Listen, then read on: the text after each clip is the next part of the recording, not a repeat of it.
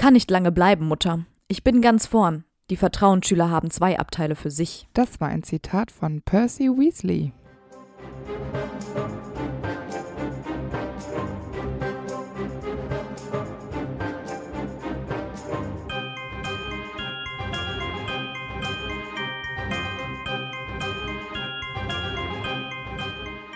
Hi, ich bin Amber. Und ich bin Antonia. Und wir sind die Schokofrösche. Und heute auf unserer Schokofroschkarte ist Percy Ignatius Weasley. Der am 22. August 1976 in England geboren ist. Wir kennen ihn als Bruder von Ron, Vertrauensschüler und Juniorassistenten des Ministers. Percy ist eine Abkürzung von Percival, ein Name, der genau wie einige andere Namen aus der Weasley-Familie aus der Arthur-Sage kommt, zum Beispiel ja auch Arthur. Und ebenso lautet übrigens auch einer der Namen von Dumbledore. Mhm. Percy ist groß und dünn, mit roten Haaren und den charakteristischen Sommersprossen der Weasleys.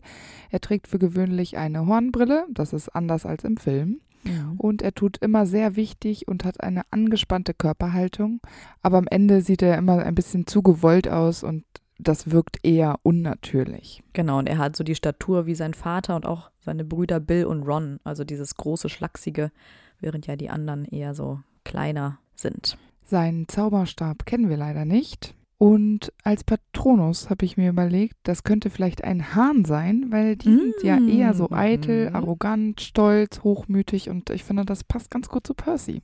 Ja, ich habe tatsächlich mich auch an einen Vogel gewendet. Ich habe nämlich den Storch, Hm. weil ich finde, der starkst immer so und Percy hat ja auch wie so einen Stock im Arsch. Ich könnte mir gut vorstellen, dass die beide so rumstolzieren. Aber Storche bringen Babys. Ja, Ja. Percy nicht. Nein, aber ich finde, das passt schon Mhm. ganz gut auf. Ja, stimmt. So ein Gockel. Genau. Ja, finde ich gut. Ähm, als Irrwicht, das ist natürlich jetzt wieder schwierig. Habe ich jetzt Versagensängste oder einfach so das Gefühl, unwichtig zu sein? Ja, ich habe auch äh, der Minister, der aktuelle, der ihn irgendwie auslacht oder so nicht für voll nimmt. Ja. Percy ist der drittälteste Sohn von Molly und Arthur Weasley, nach Bill und Charlie. Er wächst während des Ersten Krieges auf im Fuchsbau. Ähm, und in diesem Krieg sterben ja seine beiden Onkel. Also er wächst zu, wirklich zu turbulenten Zeiten auf und hat es vielleicht auch nicht immer so leicht. Als er fünf Jahre alt ist, wird allerdings ja Voldemort gestürzt und er erlebt dann auch die Zeit des Wandels, wo eben das Leben wieder ein bisschen lebenswerter wird. Genau wie seine Geschwister wird er, bis er nach Hogwarts kommt, von Molly unterrichtet. Ja, ich glaube auch, ähm, dadurch, dass er ja auch wahrscheinlich schon sehr früh da auch im Homeschooling immer so ein Streber war, hat er immer so ein bisschen rausgestochen. Und wie wir bei den anderen Weasleys ja auch schon festgestellt haben, sind sie zwar in ärmlichen, aber glücklichen Verhältnissen aufgewachsen. Also bis dahin waren ja erstmal alle Kinder gleich. Ich kann mir gut vorstellen, dass Percy sich schon als Kind oft von seinen Geschwistern entfernt hat und eher so für sich war. Also dass er jetzt nicht so ein Rudelgeschwisterkind war. Und dass er vermutlich auch viel gelesen hat in seiner Kindheit. Also das, was man so an Büchern eben, was Weasleys so noch hatten. Und er wird auch nicht so humorvoll gewesen sein, schon als Kind nicht, sodass er halt so bei diesen ganzen witzigen Scherzen und Gnome hin und her werfen einfach nichts mit anfangen konnte. Und ich meine, direkt nach ihm werden ja auch die Zwillinge geboren. Und ich glaube, auch da ist er halt einfach schnell reif geworden und war halt nicht immer so albern, weil das die Zwillinge halt eben schon immer waren. Ja. Und er wahrscheinlich schon früh echt genervt von denen waren und die ja wahrscheinlich auch immer sehr viel Aufmerksamkeit auf sich gezogen haben, als sie klein waren, weil es halt waren ja im Doppelpack und dann ja schon alleine nicht ganz ohne. Deswegen äh, glaube ich, kommt das auch viel daher, dass er quasi ähm, ja, immer so ein bisschen in deren Schatten quasi stand und vielleicht ja auch ein bisschen weniger Aufmerksamkeit dadurch bekommen hat. Das glaube ich nämlich auch, weil zwischen Percy und Charlie sind es vier Jahre. Mhm. Das heißt, Bill und Charlie waren ja schon relativ groß, als er so angefangen hat, mitdenken zu können im Haushalt und als äh, Fred und George dann auch da waren. Und dann ist er wahrscheinlich einfach nur so mitgelaufen. Und äh, das ist dann so ein Phänomen ähnlich wie bei Ron. Das fällt halt Mhm. alles so ein bisschen über, weil Bill und Charlie haben schon alles super toll gemacht. Die waren dann schon in Hogwarts. Und Percy musste die ganze Zeit darauf warten, sich beweisen zu können. Und in der Zeit haben halt die Zwillinge Quatsch gemacht. Ja, ich glaube auch, Percy war immer sehr bemüht, so wie Bill zu werden, weil Bill und Charlie Mhm. ja immer viel gelobt und unterstützt wurden, während Fred und George Genau. ja immer nur Quatsch gemacht haben und Ärger bekommen haben. Und Percy wollte halt irgendwie immer alles schon perfekt machen und so der perfekte Sohn werden. Ja, ich glaube, das ist äh, nicht immer ganz leicht, wenn er seinen eigenen Erwartungen dann versucht, gerecht zu werden. Und es hört ja nicht auf, weil nach den Zwillingen kommen dann ja auch noch Ron und Ginny zur Welt und der Fuchsbau wird immer größer und voller. Und wie du ja schon gesagt hast, glaube ich, dieses Rudelleben ist einfach auch nicht so seins. Und ähm, dazu kommt ja auch noch, dass die Weasleys ja in der Zaubererwelt auch noch als Blutsverräter gelten. Also sie haben auch keinen besonders guten Stand in der Zaubererwelt. Ich meine, das scheint ja irgendwie den größten Teil der Familie nicht zu stören. Aber ich habe den Eindruck, dass Percy da schon auch vielleicht ein bisschen drunter leidet, weil er vielleicht auch selber lieber zu den Familien gehören würde, wo vielleicht nur ein, zwei Kinder in der Familie sind und halt nicht äh, so ein großer Haufen. Es ist auch krass, weil ich finde, dass Percy so der einzige Weasley ist, der so nach vollendeter Perfektion strebt. Ja. Weil alle anderen Weasleys ähm, ja eigentlich kein Problem damit haben, so unvollkommen vollkommen zu sein, wie sie sind und das einfach Ja, so genau. annehmen. Und bei Percy ist halt irgendwie steht da so immer so was Größeres, gesellschaftlich viel angeseheneres drüber und das schränkt ihn ja total ein mit den Beziehungen innerhalb der Familie. Ist ja sonst keiner. Ich finde es nämlich auch total auffällig, weil er nämlich ganz früh schon anfängt, seine Eltern Vater und Mutter zu nennen. Also die anderen sagen immer Mom und Dad, was ja ein viel innigeres Verhältnis zeigt. Und da finde ich, sieht man schon irgendwie so eine gewisse Distanz. Und ich meine natürlich auch irgendwie so ein bisschen dieses hier Mutter, Vater klingt halt irgendwie so ein bisschen gehobener, sage ich mal. Also ich meine, grundsätzlich hat er natürlich die gleiche Liebe erfahren wie alle anderen Kinder auch. In der Weasley-Familie sind die halt alle sehr herzlich. Aber ich glaube, das war ihm einfach nicht besonders wichtig. Mit elf Jahren kommt Percy dann natürlich auch nach Hogwarts und ebenso wie seine Eltern und auch seine Brüder wird er vom sprechenden Hut in das Haus Gryffindor eingeteilt, was ich zum Teil passend und zum Teil unpassend finde. Also unterm Strich finde ich, ist es vollkommen in Ordnung, dass er ein Gryffindor geworden ist. Am Ende ist er mutig und er hat diesen ruhmreichen Gedanken, den er da irgendwie immer verfolgt, was die Gryffindors ja auch gerne haben. Aber ich finde, er könnte auch ein bisschen Slytherin mit einem Mix von Ravenclaw sein. Mhm, ja, das stimmt. Also es ist irgendwie nicht so super eindeutig. Aber er bricht halt auch keine Regeln und das ist ja irgendwie nicht so ein, so ein Slytherin-Zug. Die haben ja kein Problem damit. Ja, es ist eigentlich nur dieser Ehrgeiz, der ihn da treibt, ne? Ja, das stimmt. So gerade in den ersten Jahren so besonders viel Mut sieht man da jetzt Ja, tatsächlich ja. auch nicht wirklich, ne? Ist ja auch ein so ein Anführer, also zumindest versucht er immer die Rolle eines Anführers auszufüllen. Und das ist ja schon irgendwie so ein bisschen Slytherin-mäßig. Aber am Ende finde ich, ist Gryffindor vollkommen okay. Und Ja. Ich finde ich auch, auch dass so. er ein Gryffindor ist, finde ich gut, weil das bedeutet, dass er der Familie Weasley, dass die noch irgendwie so ein zusammen, so ein Band haben einfach, weißt du? Weil ich glaube auch, das ist der Grund, warum er in Gryffindor ist, ist halt auch einfach Ja. dieses Traditionsding bei den Weasleys. Genau. Und das äh, finde ich aber eigentlich ganz passend, weil sonst würde er sich ja auch vom Haus her schon zu Schulzeiten so sehr von seiner Familie entfernen Ja, und stimmt. entfremden, dann hätten die ja nie wieder eine Chance gehabt. Ja, weil er auch die absolute Ausnahme wäre der Weasleys überhaupt. Ja, ja, eben. Mhm. Das wäre so ein Serious wie bei den Blacks. Ja, zum genau. Beispiel. Und dann, dann haben die keine Chance mehr. Und so bedeutet das eben was. Er wird ja wie auch alle anderen Weasley-Kinder mit äh, Second-Hand-Material ausgestattet. Er bekommt dann ja auch Kretze, die Ratte, als Haustier für seine Schulzeit. Leider stellt sich Kretze ja später als Peter Pettigrew raus, was Mhm. ziemlich abartig ist. Aber seine Reaktion dazu kennen wir ja nicht wirklich. Ich finde es übrigens noch sehr lustig, weil er ist im gleichen Jahr wie Oliver Wood und die Mhm. teilen sich auch einen Schlafsaal, was ich finde passt überhaupt nicht. Nee, Also beide sind sehr ehrgeizig, aber so auf völlig unterschiedlichen Gebieten. Das ist eigentlich ganz witzig. ja, genau. Ja, weil Oliver Wood ist ja eher so sportlich Mhm. und Percy eher akademisch unterwegs. Und ich glaube auch nicht, dass die sich viel zu sagen Mhm. haben. Die werden sich abends nicht und noch unterhalten, wie war dein Tag und hast du hier noch Pergament oder was? Auch immer. Also das, ich glaube eher, dass es der Gegenteil ist. Die ignorieren sich einfach gegenseitig. Ja. Also von daher.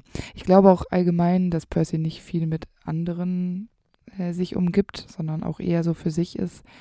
Nicht, glaube ich, weil er Menschen an sich ablehnt oder so, sondern einfach, weil er das Gefühl hat, dass die ihm vielleicht auch nichts bringen. Also er ist ja schon darauf bedacht, also zu seinem Vorteil und dass sich das alles, dass alles irgendwie einen Sinn hat. Also er, er würde jetzt auch keine belanglosen Gespräche einfach so führen, also zumindest nicht hauptsächlich.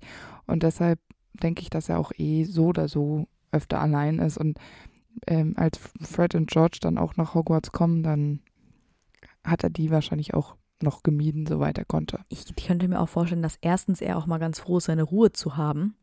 Und zweitens, Mhm. ähm, dass er ist ja jetzt auch nicht so so- sonderlich eine Sympathiebombe, also dass vielleicht auch die anderen ihn ein bisschen gemieden haben und er jetzt auch nicht der beliebteste war, Ja. weswegen er ja deswegen auch einfach ein bisschen alleine ist, ab und zu.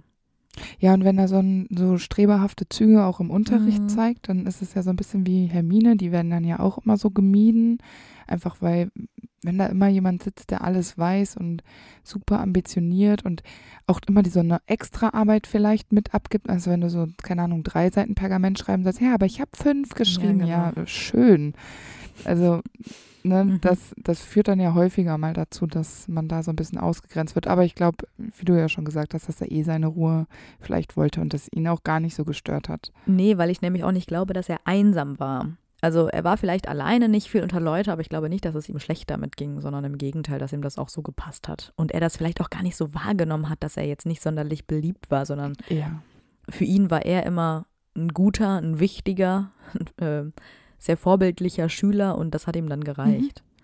Genau, das Lob der Lehrer. Genau. Das wird er ja auf jeden Fall bekommen Ja, haben. auf jeden für Fall. extra Arbeit und im Unterricht aufpassen und so. Ja. Ich könnte mir auch vorstellen, dass Percy seinen Eltern sehr häufig schreibt.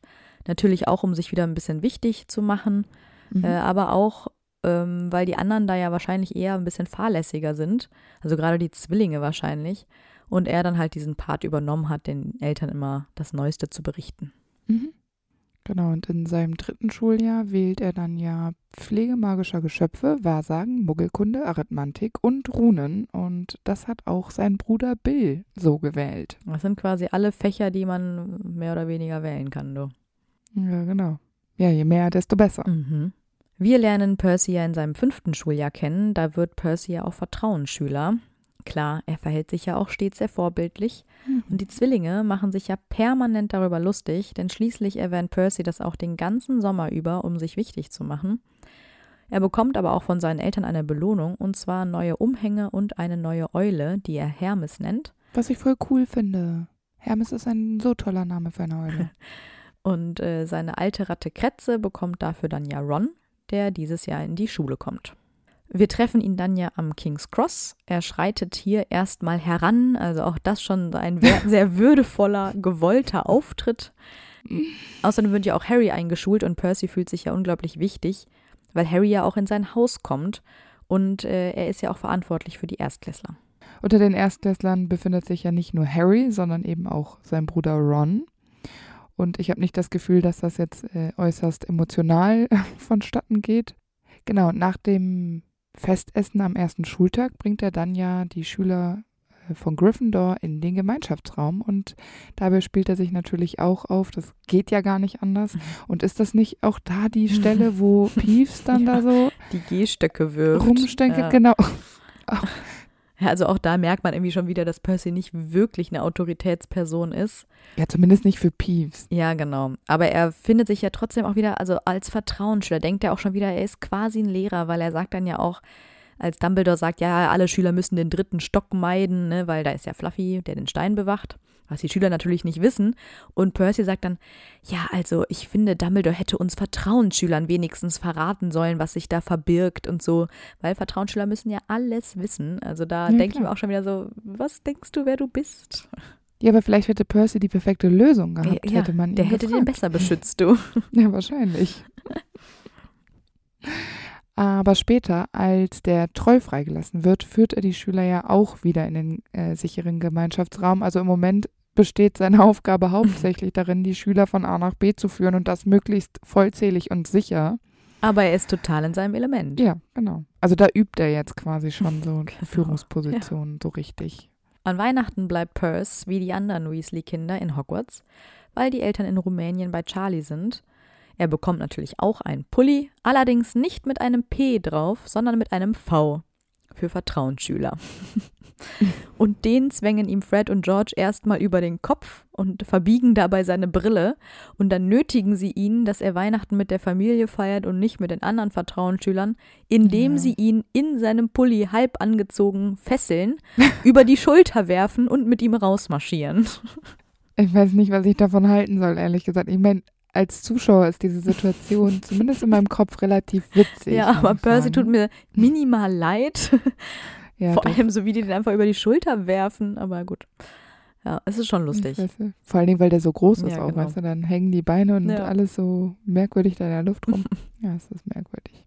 Später spielt Ron gegen Harry ja noch Zauberschach und Harry ist sich dann sicher, dass er nicht ganz so kläglich verloren hätte, wenn Percy sich nicht ständig eingemischt hätte und ihm Tipps geben wollte, die halt gar keine Tipps sind. Vor allen Dingen gegen Ron, Ja. den man eh nicht besiegen kann. Naja, aber am Ende des Jahres legt er dann erfolgreich seine ZAGs ab. Ja, man muss dazu sagen, er hat ja so viele Fächer belegt, dass er theoretisch ja auch wie Hermine in ihrem dritten Jahr auch einen Zeitumkehrer benutzen müssen hätte tun müssen. Hätte können. Jeder weiß, was ich meine. Weil zwölf ZAG-Kurse zu belegen, äh, die ja auch teilweise parallel laufen, ist ja ansonsten eigentlich unmöglich. Und das Gleiche ist ja auch bei Bill und Crouch ähm, Junior. Äh, also die drei hätten ja theoretisch dann auch eine perfekte Empfehlung dafür bekommen, dass sie einen Zeitumkehrer erhalten, weil sie so vorbildliche Schüler waren. Mhm. Und dann dachte ich mir, vielleicht ist es also gar nicht so ungewöhnlich bei Hermine, dass sie einen erhalten hat, weil das ja vielleicht in den Jahren vorher auch schon mal gang und gäbe war. Ja, aber dann ja relativ zeitnah hintereinander bei den Weasleys. Und das ist ja schon sehr abgefahren, dass es zwei Weasleys Mhm. sind. Aber wenn das halt beides, und das sind ja beides Schulsprecher Ja. später, ähm, ja, warum nicht, ne? Vielleicht waren es ja auch in Ravenclaw und Hufflepuff auch welche, nur da wissen wir es halt nicht, ne? ja, das stimmt. In Slytherin natürlich auch. Ja.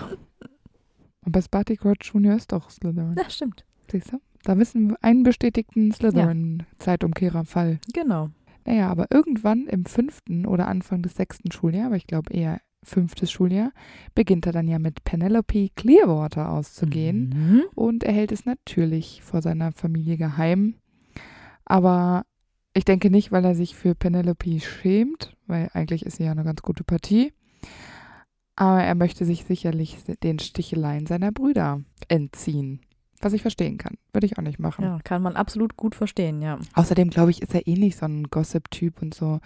So, weißt du, ich glaube, dass er so Privatsphäre tatsächlich als Privatsphäre ansieht und wirklich da keinen so ein, es gibt ja Leute, die haben dann so eine sehr weite Toleranzgrenze, die dann sagen, ja, ich erzähle dir noch das hier Mhm. und übrigens bei meiner Geburt. So, und das, das würde Percy niemals nee, machen. glaube ich auch. Also ich glaube, der ist ja sehr streng und es, ich finde es halt so ein bisschen albern, weil wie kann man quasi seine eigene Familie so trennen zwischen das ist meine Privatsphäre genau. und das ist mein Familienleben, Ja. das ist mein Schulleben, das ist mein Leben für meine berufliche Zukunft. Berufliches und Privates hat er getrennt und die Familie gehört nicht zum Privaten. Nee, genau. Ja, aber ich glaube wirklich, dass es da hauptsächlich darum geht, dass er halt nicht damit aufgezogen werden Ja, will, weil er halt genau. sich das sparen will, dass sie ihn sagen, äh, Ja. Percy ist Und verliebt. Percy und Penelope äh, Genau. sitzen auf dem Baum. Ja, das, ja, kann man schon verstehen. Ja. Aber ich finde es ganz süß, am Ende beim Festessen ist er ja total stolz darauf, dass sein jüngster Bruder derjenige war, der durch McGonagalls Schachbrett gekommen ist. Und er gibt dann ja auch damit an. Guck mal, aber ich finde es schade, weil es äh, absolut nicht sein eigener Sieg ist, ne? Das ist ja schon mal schön Runs. Dieser Stolz ist, äh, ist schon süß. Er sagt ja nicht hier, Ja. ne, das war ich, sondern er sagt ja, das war mein Nein. jüngster Bruder. Aber das sind immer so ich, Leute, die die Geschichten anderer besser erzählen als die, die die Geschichte wirklich erlebt haben, finde ich immer ein bisschen schwierig. Was ich eher schwierig finde, ist, dass er nur in diesen Momenten zu Ron steht und sonst nie Ja, sagt, stimmt. das ist mein jüngster Bruder. Aber gut, sieht man den True. wahrscheinlich auch an und jeder weiß es eh. Ja, auf jeden Fall. Diesen Sommer verbringt er dann ja viel Zeit damit, sich Briefe mit seiner Freundin Penelope hin und her zu schreiben. Und seine Familie sieht er dann ja auch nur zu den gemeinsamen Mahlzeiten. Also er ist da auch wieder eher für sich und zieht sich zurück. Ja, er versteckt sich quasi nur auf seinem Zimmer. Genau. Und die anderen, also Harry und die anderen Weasley-Kinder, fragen ihn sogar, ob er mit Quidditch spielen will, aber er lehnt dann ab und er behauptet dann, er hat ganz viel zu tun.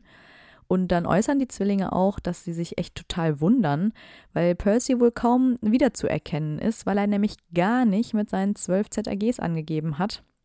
Und das ist ja wirklich sehr untypisch für ihn. Ja. Und ähm, ja, sie ahnen natürlich nicht, dass da eine Liebelei im Spiel ist. Hat halt einfach keiner gemerkt, dass Percy sich da eine gekrallt hat. Ja. das kam ein bisschen unerwartet. Aber ich äh, kann mir auch nicht vorstellen, dass das jemand sich gedacht hat. Also Nee, bei, bei anderen rechnet man vielleicht halt auf der nicht. Hand. Ne? Ja, genau. Genau. Dann hat da keiner so weiter nachgefragt. Auch nicht so ganz fair, Das ne? stimmt. Irgendwie. Weil Ginny ist ja total ungeniert, ja, und ähm, bei, bei Percy fragt man eigentlich mal nach. Ja, als die Weasleys dann in die Winkelgasse gehen, ähm, um die ganzen Schulsachen zu kaufen, da verdünnisiert er sich sofort, weil er sich vielleicht ja auch heimlich mit Penelope trifft. Und als sie sich dann später beim vereinbarten Treffpunkt Forest and Blots wiedersehen, ist Percy in ein Buch vertieft. Und das heißt Vertrauensschüler und ihr Weg an die Macht. Ich fand das so geil. Ich meine, er Meinst hat ja. du, Voldemort hat das auch mal gelesen? Ja, vielleicht, weil ich meine, Percy hat ja große Pläne. Er will ja mal Minister werden, wie Ron verkündet. Aber äh, das Buch ist schon echt geil. Also, wow. Also ich würde das gern mal lesen. Hätte ich, finde ich gut. Ja, aber bringt dir nicht viel, weil du warst nie Vertrauensschüler. Ja, das muss das Buch ja nicht wissen.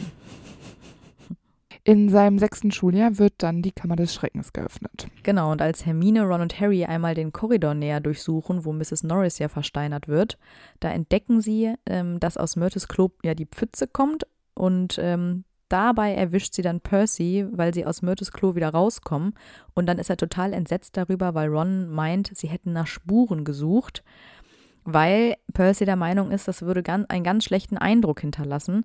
Und dann bringt er ja noch Ginny ins Spiel, die sich ja eh so große Sorgen machen würde, dass Ron von der Schule fliegt. Und dann wird Ron total wütend, weil er meint, Ginny wäre Percy doch eigentlich total egal und Percy hätte nur Angst, dass Ron ihm die Chance nimmt, Schulsprecher zu werden. Also da ist immer so ein kleiner Konkurrenzkampf zwischen denen. Und daraufhin zieht Percy den dreien fünf Punkte ab und droht damit, Das Mrs. Weasley zu schreiben. Und ich finde es echt ganz schön radikal, weil das ist was Privates, was die da klären. Ja, und auch ein bisschen assi, oder? Ich meine, man kann doch seinen eigenen Geschwistern für so ein, das ist wirklich eine Lappalie Ja. jetzt. Also dann kommen sie halt aus einem Mädchenklo raus. Na und? Ja. Dann haben sie halt nach Spuren gesucht. Na und? Ja, vor allen Dingen, weil Percy seine Geschwister ja in dem Fall auch überhaupt nicht ernst nehmen würde, sodass er sich doch einfach denken können, ja, sollen die irgendwas suchen? Die finden ja eh nichts, Mhm. weil er ja davon ausgeht, dass er die Situation viel mehr unter Kontrolle hat als Ron zum Beispiel. Ja, das stimmt. Obwohl Ron in diesem Fall ja durch Harry ja viel weiter ist in den Gedanken, Mhm. Was da vor sich geht. Ja, und ich finde es auch zu Recht, weil daraufhin meidet das Trio ähm, Percy erstmal. Ja, würde ich auch machen, weil man müsste ja Gefahr laufen, dass man wieder fünf Punkte abgezogen bekommt. Richtig. Percy fällt dann ja allerdings auf, dass es Ginny nicht so gut geht und äh, sie so schlecht drauf ist. Und dann hat er sich überlegt, ihr einen Aufmunterungstrank zu geben. Mhm. Und das finde ich ein bisschen schwierig. Also auf der einen Seite finde ich es gut von ihm, dass ihm überhaupt auffällt, dass es seiner Schwester offenbar nicht gut geht. Und dass er auch was aktiv tun möchte, das finde ich auch okay. Genau, aber es ist ja eine sehr pragmatische Lösung und sehr wenig emotional und das ist ja auch überhaupt nicht das, was Ginny braucht, sondern eigentlich braucht sie ja nur jemanden zum Reden und jemand, der sich ihrem Problem wirklich widmet. Also von daher Ja. Ist es leider nicht so richtig erfüllt. Nee, also es bringt eigentlich gar nichts. Ja, im Zweifel wird es ja eher schlimmer dadurch, weil so ein Aufmunterungszauber hilft dir ja auch nicht dauerhaft. Nee, es ist ja nur für den Moment und danach bist du mit Genau. deinen Gedanken wieder allein. Und das, dass du dich besser fühlst, ist nur erzwungen. Ne? Ja, genau. Und dann ist der Effekt ja wahrscheinlich gleich gegen null. Wahrscheinlich bringt ein Aufmunterungszauber bei so Kleinigkeiten was. Ja. Wenn du wegen einer Kleinigkeit verstimmt bist oder so. Aber nicht, wenn du so ein Problem hast Nee, wie nee. Ginny zu diesem Zeitpunkt. Genau. Ja, als Harry Percy das nächste Mal begegnet, ist das nach dem Quidditch-Spiel mit dem verfluchten Klatscher. Und Percy scheint bester Laune zu sein, denn Gryffindor ist ja durch den Sieg in Führung für den Hauspokal gegangen.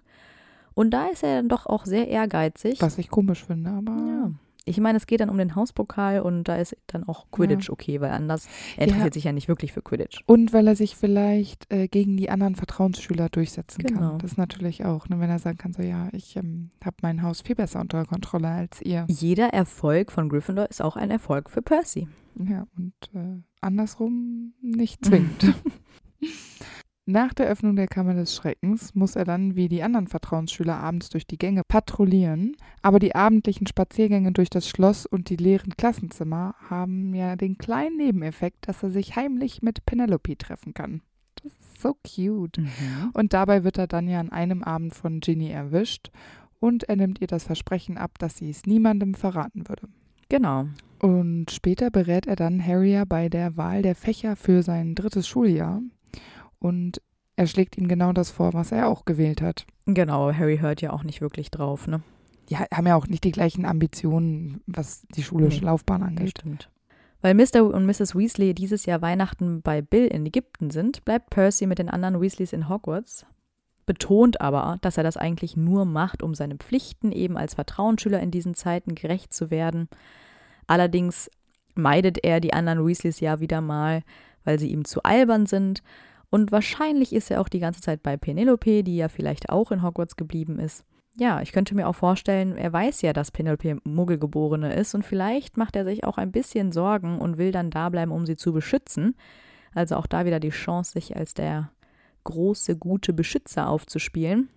Ähm, und es ist ja auch ganz lustig, weil es kommt ja dann zu der Situation, wo Ron und Harry sich in Crab und Goyle verwandeln, um in den Gemeinschaftsraum des Slytherins ähm, einzudringen, um Draco zu befragen. Und sie wissen ja aber nicht, wo der Gemeinschaftsraum ist. Und da treffen sie dann auf äh, eine Ravenclaw-Schülerin, die, sich, die sie fälschlicherweise für eine Slytherin halten. Und kurz darauf treffen sie Percy. Also, das ist wahrscheinlich schon Penelope und die haben sich dann irgendwie heimlich in den Kerkern äh, getroffen. Also ein Ja, super romantisch. ja, wow, dachte ich mir auch. Vor allem Weihnachten, da unten ist es bestimmt saukalt. Aber wir, wir wollen auch gar nicht wissen, was die da machen, um sich einzuheizen. ja, Percy erkennt Crab jedenfalls und er schickt die beiden dann zurück zum Gemeinschaftsraum, weil es ja total gefährlich sei, äh, unterwegs zu sein. Er selbst hingegen dürfe ja aber draußen herumlaufen, weil Vertrauensschüler nicht angegriffen werden. Ha, ha. ja, genau. Ha, also das kann er wohl nicht ernsthaft denken, dass er als Vertrauensschüler immun ist gegen Slytherins Monster. Ja, und sind sie ja auch leider nicht. Natürlich nicht. Und dann taucht ja Draco himself auf und er fragt Percy, was er eigentlich hier unten treibt und daraufhin fördert Percy etwas mehr Respekt von Draco. Aber Draco weiß ja nicht mal Percys Namen, er nennt ihn dann Peter.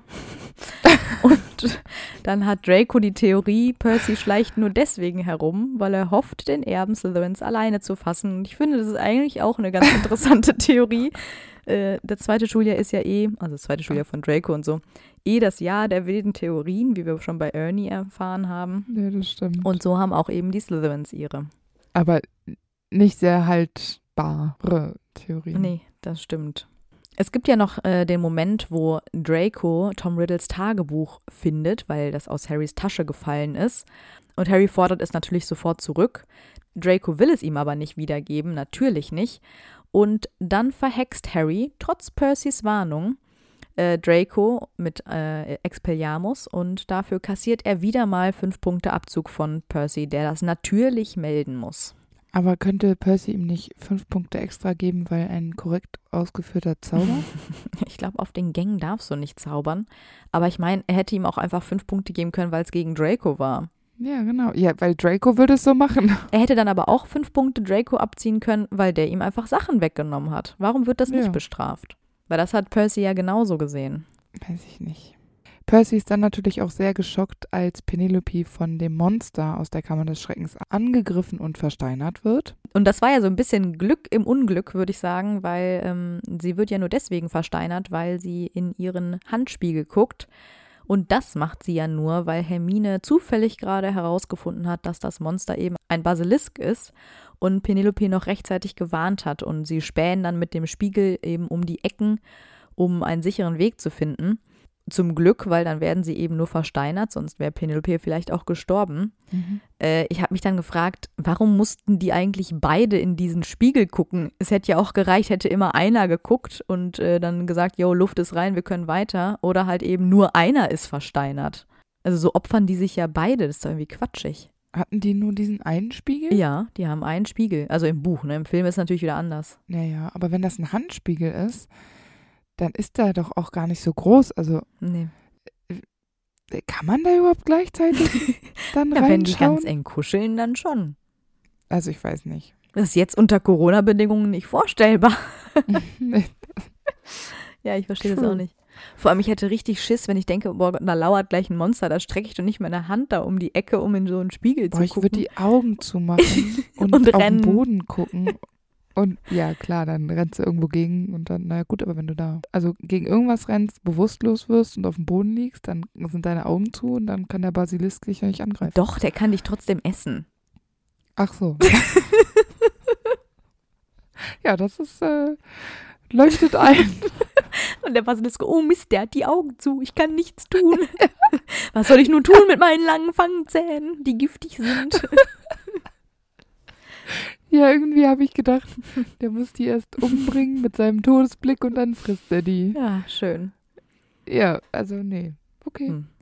Naja, aber Percy hat ja, hatte ja, wie gesagt, eigentlich die Illusion, dass Vertrauensschüler immun sind und nicht angegriffen werden.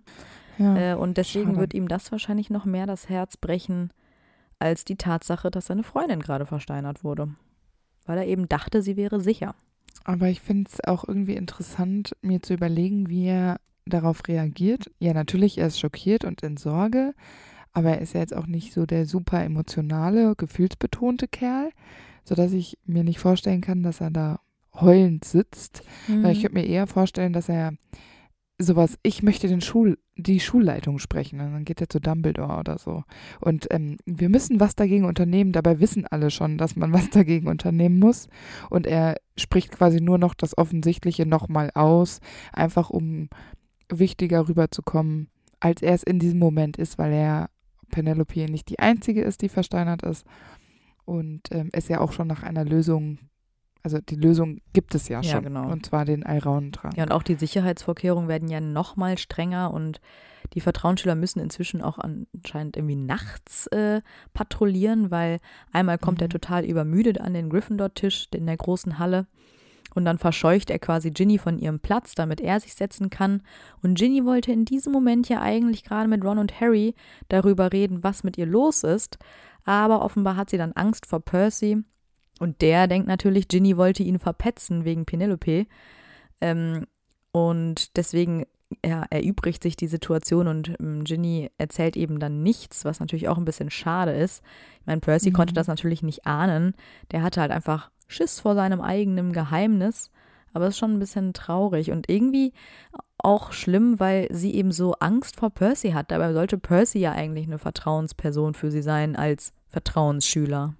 Aber Percy wird ja wahrscheinlich für Ginny der unerreichbarere Bruder sein. Hm. Ich glaube auch, dass es bei ihr vielleicht in dem Moment auch eine Portion schlechtes Gewissen ist, weil sie weiß, sie ist gerade schuld daran, dass ähm, seine Freundin versteinert ist. Ne? Ja, klar, das kann natürlich auch sein. Ja, und ich denke, dann, als Ginny vom Monster in die Kammer des Schreckens verschleppt worden ist, macht er sich schon Sorgen. Ja, total. Ich könnte mir auch vorstellen, dass er sich so hilflos fühlt wie vielleicht noch nie, weil das ist ja jetzt auch keine Situation, die alltäglich ist, das ist neu. Da kann er jetzt auch spontan gar nichts ausrichten. Ich frage mich die ganze Zeit, er, ich meine, er ist ja in der Schule und Lockhart wird losgeschickt. Mhm.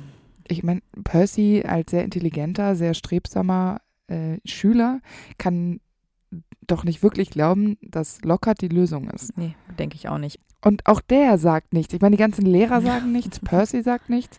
Also im Prinzip lassen alle diesen unfähigen Zauberer namens Lockhart in die Kammer des Schreckens laufen und alle gucken mal, was passiert. Und Ginny liegt da und das ist seine Schwester. Wobei er ja immerhin derjenige ist, der noch seinen Eltern schreibt und denen das erzählt.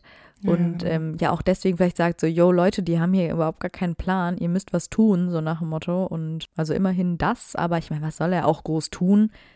Also er denkt vielleicht, er kann irgendwas reißen, aber kann er ja letztendlich gar nicht. Ja, aber einen Aufstand mal machen Ja. und sagen so, i- also jetzt wäre es vielleicht angebracht. Aber das kriegen wir ja vielleicht auch nicht mit, weil in der Zeit sind ja Ron und Harry schon über, unterwegs, um Ginny zu retten. ja. Also hoffen wir einfach, dass er da Rabatz gemacht hat. Ich denke schon, weil er ist ja auch sehr erleichtert, als dann Ginny eben wohl und gesund wieder auftaucht. Und er ist natürlich auch sehr froh, als der Alraunentrank endlich fertig gebraut Mm. werden kann und seine Freundin zurückgebracht wird. Genau, und am Ende des Schuljahres verrät Ginny dann ja allen, dass sie Percy dabei erwischt hat, wie er und Penelope in einem leeren Klassenzimmer rumgemacht haben. Mhm. Und dann versucht sie ihn noch so ein bisschen in Schutz zu nehmen und will die anderen ja auch überreden, dass sie ihn nicht damit aufziehen. Aber ich meine, im Grunde weiß sie ja auch, dass das äh, keinen Zweck hat, weil Fred und George ja, die Würste dazu nicht überreden können. Und äh, die lassen ihn das ja auch nicht vergessen. Auf keinen Fall. Und vor seinem siebten Schuljahr, also 1993 ist das, fahren die Weasleys mit dem Gewinn von 700 Gallionen ja in den Urlaub nach Ägypten zu Bill. Und äh, da kommt es zu dieser Situation, dass Fred und George versuchen, ihn aus Spaß in eine Pyramide einzusperren. Und ich glaube, wir haben bei Fred und George schon gesagt, dass wir das nicht unterstützen und schon Mhm. sehr hart finden. Egal, das ist kein, kein Scherz, kein Spaß. Gott sei Dank bleibt es ja dann irgendwie bei diesem Versuch. Ja, genau, Mrs. Weasley kann das ja quasi noch verhindern. Immerhin eine in der Familie, die ihn in Schutz nimmt. Ja. Aber seinen ersten Schritt auf dem Weg zur Macht als Vertrauensschüler hat Percy tatsächlich gemacht. Er ist nämlich Schulsprecher geworden Mhm. und er fühlt sich natürlich mal wieder super wichtig und begrüßt Harry dann auch sehr feierlich und förmlich und das Getue verarschen Fred und George natürlich direkt wieder. Ja, seine Mutter ist aber weiterhin gebührend stolz auf ihn. Ja, das ist ja auch cool, weil es jetzt ja schon der dritte Mhm. Sohn in Folge, der da so eine richtig schöne Leistung in Hogwarts hinlegt. Also da wäre ich auch stolz. Das ist und zu diesem Zeitpunkt ist Percy ja auch noch gar nicht so entfernt von der Familie. Nee, und ich finde auch, er hat es verdient, weil er halt einfach auch Genau. er hat wahrscheinlich darauf hingearbeitet und er hat es dann halt auch geschafft. Das sollte man ihm dann auch anerkennen. Als dann klar ist, dass die Schüler mit den Autos vom Ministerium zum Gleis gefahren werden, ist Percy total überrascht, wieso. Und Fred und George nutzen auch diese Gelegenheit, ihn damit zu verarschen und sagen, dass die Autos nur für ihn bestellt wurden, weil er Schulsprecher ist und dass auf den Kühlern kleine Wimpel mit dem Aufdruck GA stehen. Und das steht dann laut Fred und George für gewaltiger Angeber. Und daraufhin müssen alle lachen, sogar auch Mr. Weasley. Nur per Molly und Percy nicht. Wir wissen, von wem Percy seinen Humor hat. Ja. Ist aber wirklich nicht so nett. Ja, aber es ist schon auch ein bisschen witzig. Also so diese Frage so, hä, warum bekommen wir Autos? Ja, hallo, hier sitzt äh, Harry Potter neben dir. Und dann natürlich zu sagen, ja, hey, klar, deinetwegen, das finde ich schon ganz lustig. das stimmt. Dann verschwindet auch noch sein Schulsprecherabzeichen. Und äh, es hätte ihm eigentlich direkt klar sein müssen, dass das die Zwillinge waren. Äh, aber weil er sich mit Ron ein Zimmer teilt, verdächtigt er direkt seinen kleinen Bruder, es geklaut zu haben. Und als die Zwillinge es ihm zurückgeben, haben sie es bearbeitet, sodass es Großsprecher heißt. Und da dachte ich mir, es ist vielleicht auch ein bisschen eine blöde Übersetzung. Wahrscheinlich ist die Ja. englische besser. Das ist unfair, dass er da Ron verdächtigt. Ja. Naja. Aber obwohl er ja die ganzen Ferien wahrscheinlich damit aufgezogen wurde, bleibt Percy ja trotzdem mit Penelope zusammen und er hat auch ein Foto von ihr. Darauf landet allerdings aus irgendwelchen Gründen Tee und Penelope versteckt sich daraufhin am Rand des Brahmens, weil sie Pusteln auf ihrer Nase bekommt. Vom Tee? Ja, genau. Und auch hier beschuldigt Percy wieder Ron. Ja, wahrscheinlich war er es selbst, aber er will es Frau Penelope nicht zugeben. Das zweite war vielleicht wirklich Ron aus Tollpatschigkeit. Ja, es kann, es kann alles sein. Dieses Jahr wird natürlich davon überschattet, dass Sirius Black auftaucht und in Percys Funktion als Schulsprecher ist er natürlich auch für die Sicherheit der Schüler verantwortlich. ja, Ja, vor allem, das ist ja das Geilste, seine besondere Aufgabe ist, Harry zu schützen. Das ist Ja, nämlich der genau. Auftrag von Mrs. Weasley. Aber das nervt Harry ja vollkommen, weil Percy ihm stets folgen will. ja, ja, der geht dann hinter ihm in den Ja. Korridoren hinterher und es ist doch super nervig. Oder guckt dann immer ganz interessiert, was Harry gerade in der Hand hält, Oh Gott. Mit Mhm. wem er sich unterhält, wann er auf die Toilette geht. es ist wirklich nervig. Vor allen geil. Weil Harry ja ständig auch geheime Sachen macht. Ja, klar. Das ist halt blöd, wenn du jemanden hinter dir herlaufen hast. Das ist schon eine undankbare Aufgabe, aber es ist halt auch einfach ein sehr undankbares Jahr, um Schulsprecher zu sein und diese Verantwortung zu haben und ja auch irgendwie, also er macht sich ja auch selbst den Druck, äh, die Schüler zu beschützen und sowas. Er bekommt dann aber auch recht wichtige Aufgaben, zum Beispiel als die Schüler dann nach dem ersten Einbruch von Sirius in der großen Halle schlafen, Mhm. da muss er die Lichter ausmachen. Das ist eine sehr wichtige Aufgabe, Ja. weil mit Licht kann man nicht schlafen. Das stimmt. Ich finde es auch total wichtig. Später wird ja noch Ron im Schlafsaal von Sirius vermeintlich angegriffen. Und da glaubt Percy ihm erstmal nicht und behauptet, Ron hat dann nur schlecht geträumt, weil er zu viel gegessen hat und so. Auch schon wieder ganz schön dreist, aber okay. Und dann kommt McGonagall und die wirft Percy wiederum dann vor, er habe zugelassen, dass die Gryffindors immer noch ihren Quidditch-Sieg feiern. Äh, Und auch das ist irgendwie total unfair, weil warum muss jetzt Percy dafür verantwortlich sein, dass die da alle Ruhe geben? Und die feiern ja nicht mal. Also das ist so, einer nach dem anderen wird hier fertig gemacht. Es wird immer auf den kleineren rumgehackt. Wird immer so, so weitergegeben. Ja, genau, so eine Kette. Als Harry dann ja seinen Feuerblitz bekommt, hätte Penelope den auch gerne mal angeguckt und Percy scherzt dann, dass sie ihn aber natürlich nicht kaputt machen darf, nur damit Gryffindor gegen Ravenclaw verliert. Er ist ja eine richtige Ulknudel. Ja, ja. das ist, glaube ich, der erste lustigere Witz von Percy, den wir mitbekommen. Ja. Und er wettet dann ja auch mit Penelope ähm, auf den Sieg von Gryffindor. Und ich glaube, er wettet auch ein Geld, also irgendwie 10 Galeonen oder so, die er ja niemals haben dürfte. Also Glück gehabt, dass Harry dann auch wirklich äh, den, für den Sieg sorgt. Nicht, dass Percy ihm tatsächlich dafür danken würde, aber ja. Ja, genau. Am Ende des Schuljahres schafft es Sirius ja zu fliehen und Percy weiß natürlich nicht, dass er eigentlich gut ist und er verkündet dann an alle, die es hören wollen, also nur Penelope, dass, wenn er einmal im Ministerium arbeitet, würde er dafür sorgen, dass Recht und Ordnung wieder herrscht und sowas nicht passiert. Ja, klar, weil das nicht andere vor ihm auch schon versucht Genau. haben. Ne? Das ist eine ganz fortschrittliche Idee. Er ist der Einzige, der da den Durchblick hat. Wow. Das ist echt geil. Ich weiß es auch nicht. Am Ende dieses Jahres schließt Percy dann mit ausgezeichneten Noten seine Schullaufbahn in Hogwarts ab und ich könnte mir vorstellen, dass er auch ein bisschen froh ist, Mhm. das jetzt alles hinter sich zu haben. Ja, vor allem, weil er ja einen sehr konkreten Karriereplan schon hat. Genau. Nach der Schule bewirbt sich Percy dann auf eine Stelle im Ministerium. Und äh, das ist natürlich was, was er seit langem, wenn nicht gar schon immer geplant hat. Also das ist jetzt keine Kurzschlussreaktion. Und er bekommt dann eine Stelle in der Abteilung für internationale magische Zusammenarbeit. Und da arbeitet er direkt mit Barty Crouch Senior zusammen. Und er liebt ihn. er himmelt ihn einfach an Mhm. und ist total beeindruckt wahrscheinlich von Senior. Und ähm, Percy ist natürlich auch extrem ambitioniert und versucht ständig, ihn zu beeindrucken, was aber nur so semi funktioniert. Mhm. Ja, der steht ja total auf diese strenge und regelbewusste Art, die ja äh, Crouch Senior hat und die ja auch Percy hat. Also die passen da Ja. ja auch einfach sehr gut zusammen. Und äh, Percy entwickelt ja auch eine nahezu perfektionistische Arbeitshaltung. Aber seine Aufgaben sind eher stumpf. Also er muss dann zum Beispiel in den Ferien, also in, den in Harrys Sommerferien, äh, einen super langweiligen Bericht über die Vereinheitlichung der Kesseldicke schreiben. Mhm. Äh, während ja wohl bemerkt parallel sowohl Trimagisches Turnier als auch äh, Quidditch-Weltmeisterschaft laufen. Aber nein, da arbeitet er nicht dran und unterstützt diese Projekte nicht, sondern er arbeitet eben an dieser Kesseldicke, was ja irgendwie ganz amüsant ist. Und er arbeitet ja auch sehr oft zu Hause. Und da ist er sehr ungeduldig und er erträgt auch keinen Lärm. Und er beschwert sich auch ständig, dass die anderen bitte leise sein sollen. Also ich finde, gerade jetzt Homeoffice-Zeiten wegen Corona, ähm, kann ich das schon verstehen. Auf der anderen Seite hat er, das ist ja nicht der einzige Rückzugsort, den er so haben könnte. Er könnte ja wahrscheinlich auch vom Büro aus Ja. arbeiten oder in einem Café. Er nimmt sich da halt auch einfach sehr wichtig. Ja, genau. Also du, Also ich glaube, er muss gar nicht so viel zu Nee, Hause eben. arbeiten. Das macht er halt quasi zusätzlich, ne?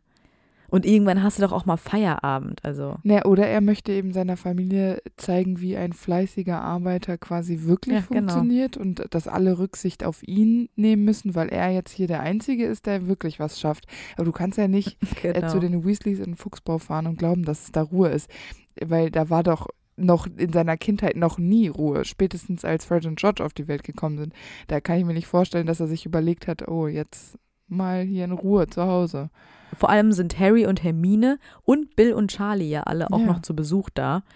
Und die machen sich ja auch alle über ihn lustig. Also es sind nicht nur die Zwillinge, sondern ja auch vor allem Ron und Bill und auch Charlie, die ihn auf die Schippe nehmen. Und ich meine, Fred und George übertreiben ist natürlich selbstverständlich wie zu erwarten. Ähm, sie haben Percy sogar mal äh, Drachenmist zur Arbeit in sein Büro geschickt. Und Percy hat daraufhin aber behauptet, das wäre eine Düngerprobe aus Norwegen gewesen, ja. weil er nicht zugeben wollte, dass das irgendwie komisch war. Aber voll gut, die Ausrede. Ich meine, das kommt schon hin, bestimmt. Ja, aber wenn du das den Zwillingen erzählst und sie das aber waren, dann ist das natürlich nicht so praktisch. Ja, das stimmt. Ich meine, jedes Mal, wenn man ihn auf die Arbeit anspricht, dann wird man ja auch zugelabert, ähm, aber er tut dabei stets so, als wisse er über alles Bescheid.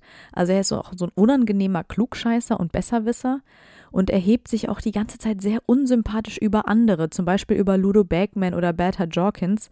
An denen verliert er ja kein nettes Wort und äh, stellt sich als Berufsanfänger dann direkt über diese Leute. Naja, ich weiß auch nicht. Ich finde es auch ganz unsympathisch. Ich weiß auch gar nicht, warum er das so machen muss. Weil theoretisch ist er ja schon fleißig und macht seinen Job vermutlich auch sehr gut. Das müsste doch eigentlich äh, mhm. reichen. Ja, er macht das wahrscheinlich auch ein bisschen zu gut. Das ist ja auch ganz geil, weil Harry sagt irgendwie einmal so von wegen, ach ja, Percy gefällt es ja anscheinend ganz gut. Und dann sagt Ron, naja, also im Grunde würde der gar nicht mehr nach Hause kommen und bei der Arbeit schlafen, wenn Dad ihn nicht dazu zwingen äh, würde. Ja, ich weiß nicht. Aber eigentlich finde ich, ähm, könnte er sich einfach ein bisschen mehr auf sich selbst verlassen. Ja. Und ähm, mit seinen 17 Jahren, 18 Jahren einfach mal den Dingen seinen Lauf lassen. Er ist ja sehr übereifrig einfach. Ja, total. Aber natürlich erfährt er in seiner Abteilung auch vom Trimagischen Turnier und er tut sich auch hier wieder sehr wichtig, weil er davon seinen anderen Geschwistern nichts erzählt, aber immer so Andeutungen macht. Aber es ist ein bisschen absurd, weil er dann immer die Stimme erhebt, obwohl er weiß, dass die anderen zuhören, so als würde er wollen, dass sie fragen, worum es geht. Es gibt doch immer so Leute, die dann sich so durch Räuspern oder durch so Stöhnen irgendwie so ja, hervortun genau. und erwarten, dass man da nachfragt, aber dann sagen die, nee, alles gut. Obwohl du genau weißt, so dann, ja, dann sag's doch jetzt einfach mal. Das ist ganz häufig. Ja, so ist er auch. Krise. Und er will ja auch noch Aufmerksamkeit bekommen, weil er in diesem Sommer auch noch die Apparierprüfung besteht. Und das nutzt er natürlich auch bei jeder Gelegenheit und appariert zum Beispiel morgens zum Frühstück. Das nervt auch alle. Deswegen kann er auch zur Quidditch-Weltmeisterschaft ganz entspannt zum Zeltplatz apparieren. Ja, genau, weil wie der Rest der Familie geht er nämlich auch zur Quidditch-Weltmeisterschaft. Es ist ja auch total unangenehm für ihn, weil eigentlich, glaube ich, fand er es cool, die Vorstellung, dass seine Familie seinen Chef kennenlernt. Aber leider ähm, geht es für ihn nicht so gut aus, weil Crouch ihn vor seiner ganzen Familie Weatherby oder so nennt, ne? Mhm, genau. Und das ähm, bedeutet ja eigentlich, dass Crouch überhaupt gar keine richtige Ahnung hat, wer Percy eigentlich ist. Und wenn er es weiß, nimmt er es nicht so richtig zur Notiz und das ist ihm auch egal, weil sonst würde er sich den richtigen Namen ja merken. Ja, genau. Also es ist so ein glaube ich, für Percy auch so ein bisschen so ein Sehen und Gesehen werden, weil sie begegnen ja nicht ja. nur Crouch, sondern ja auch Ludo Bagman. Und er hatte, wie gesagt, vorher eigentlich über diesen gelästert. Aber als er dann vorbeischneit, springt Percy dann sofort auf und schüttelt ihm so wichtigtuerisch die Hand. Ja, er will irgendwie schon immer so einen sehr guten Eindruck hinterlassen bei diesen wichtigen Männern im Ministerium. Ja.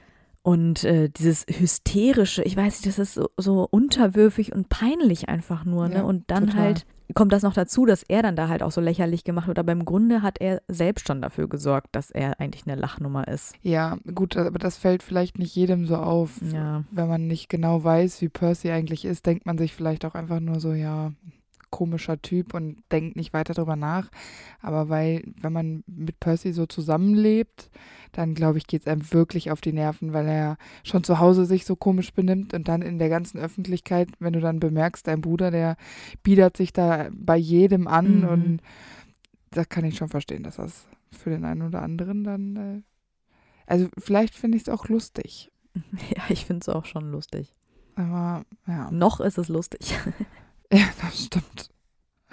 Naja, aber nachdem die Quidditch-WM dann ja von Todessern überrannt worden war, muss Percy im Ministerium noch härter und länger arbeiten, um die Flut an Heulern ähm, zu meistern, weil die ganzen Leute natürlich super besorgt sind und äh, sich über die Ereignisse bei der WM beschweren und äh, hinterfragen, was da passiert worden ist. Und dafür ist Percy eben eingeteilt ja, er findet es ja auch irgendwie nicht so richtig, dass sein Vater da so unüberlegt Stellung genommen hat. Also auch hier stellt er sich schon direkt auf die Seite des Ministeriums und gegen seinen Vater.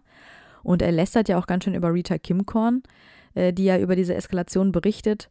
Da ist Percy natürlich auch total pikiert. Genauso pikiert ist er ja übrigens auch über die Situation mit Winky, also weil vorher ja herauskam, dass Winky Harrys Zauberstab genutzt, benutzt hat und Winky ist ja die Hauselfin von seinem tollen Chef Mr. Crouch.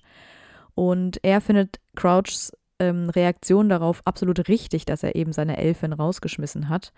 Und hier legt sich ausnahmsweise mal Hermine mit Percy an, weil sie das ja super ungerecht findet und das verwundert auch alle so ein bisschen, weil sie sich eigentlich immer am besten mit Percy verstanden hat. Mhm. Kurz vor Weihnachten 1994 sind wir jetzt, wird Percy dann zum persönlichen Assistenten von Crouch befördert. Und jetzt gehört zum Beispiel zu seinen Aufgaben auch das Bearbeiten von Eulenpost. Dann kommt es ja dazu, dass Crouch dann angeblich krank wird Mhm. und sich dann ja diese Auszeit nimmt, während er unter dem Imperius seines Sohnes steht. Und äh, jetzt muss äh, Percy nämlich noch ein paar Aufgaben mehr übernehmen. Zum Beispiel geht er zum Weihnachtsball Mhm.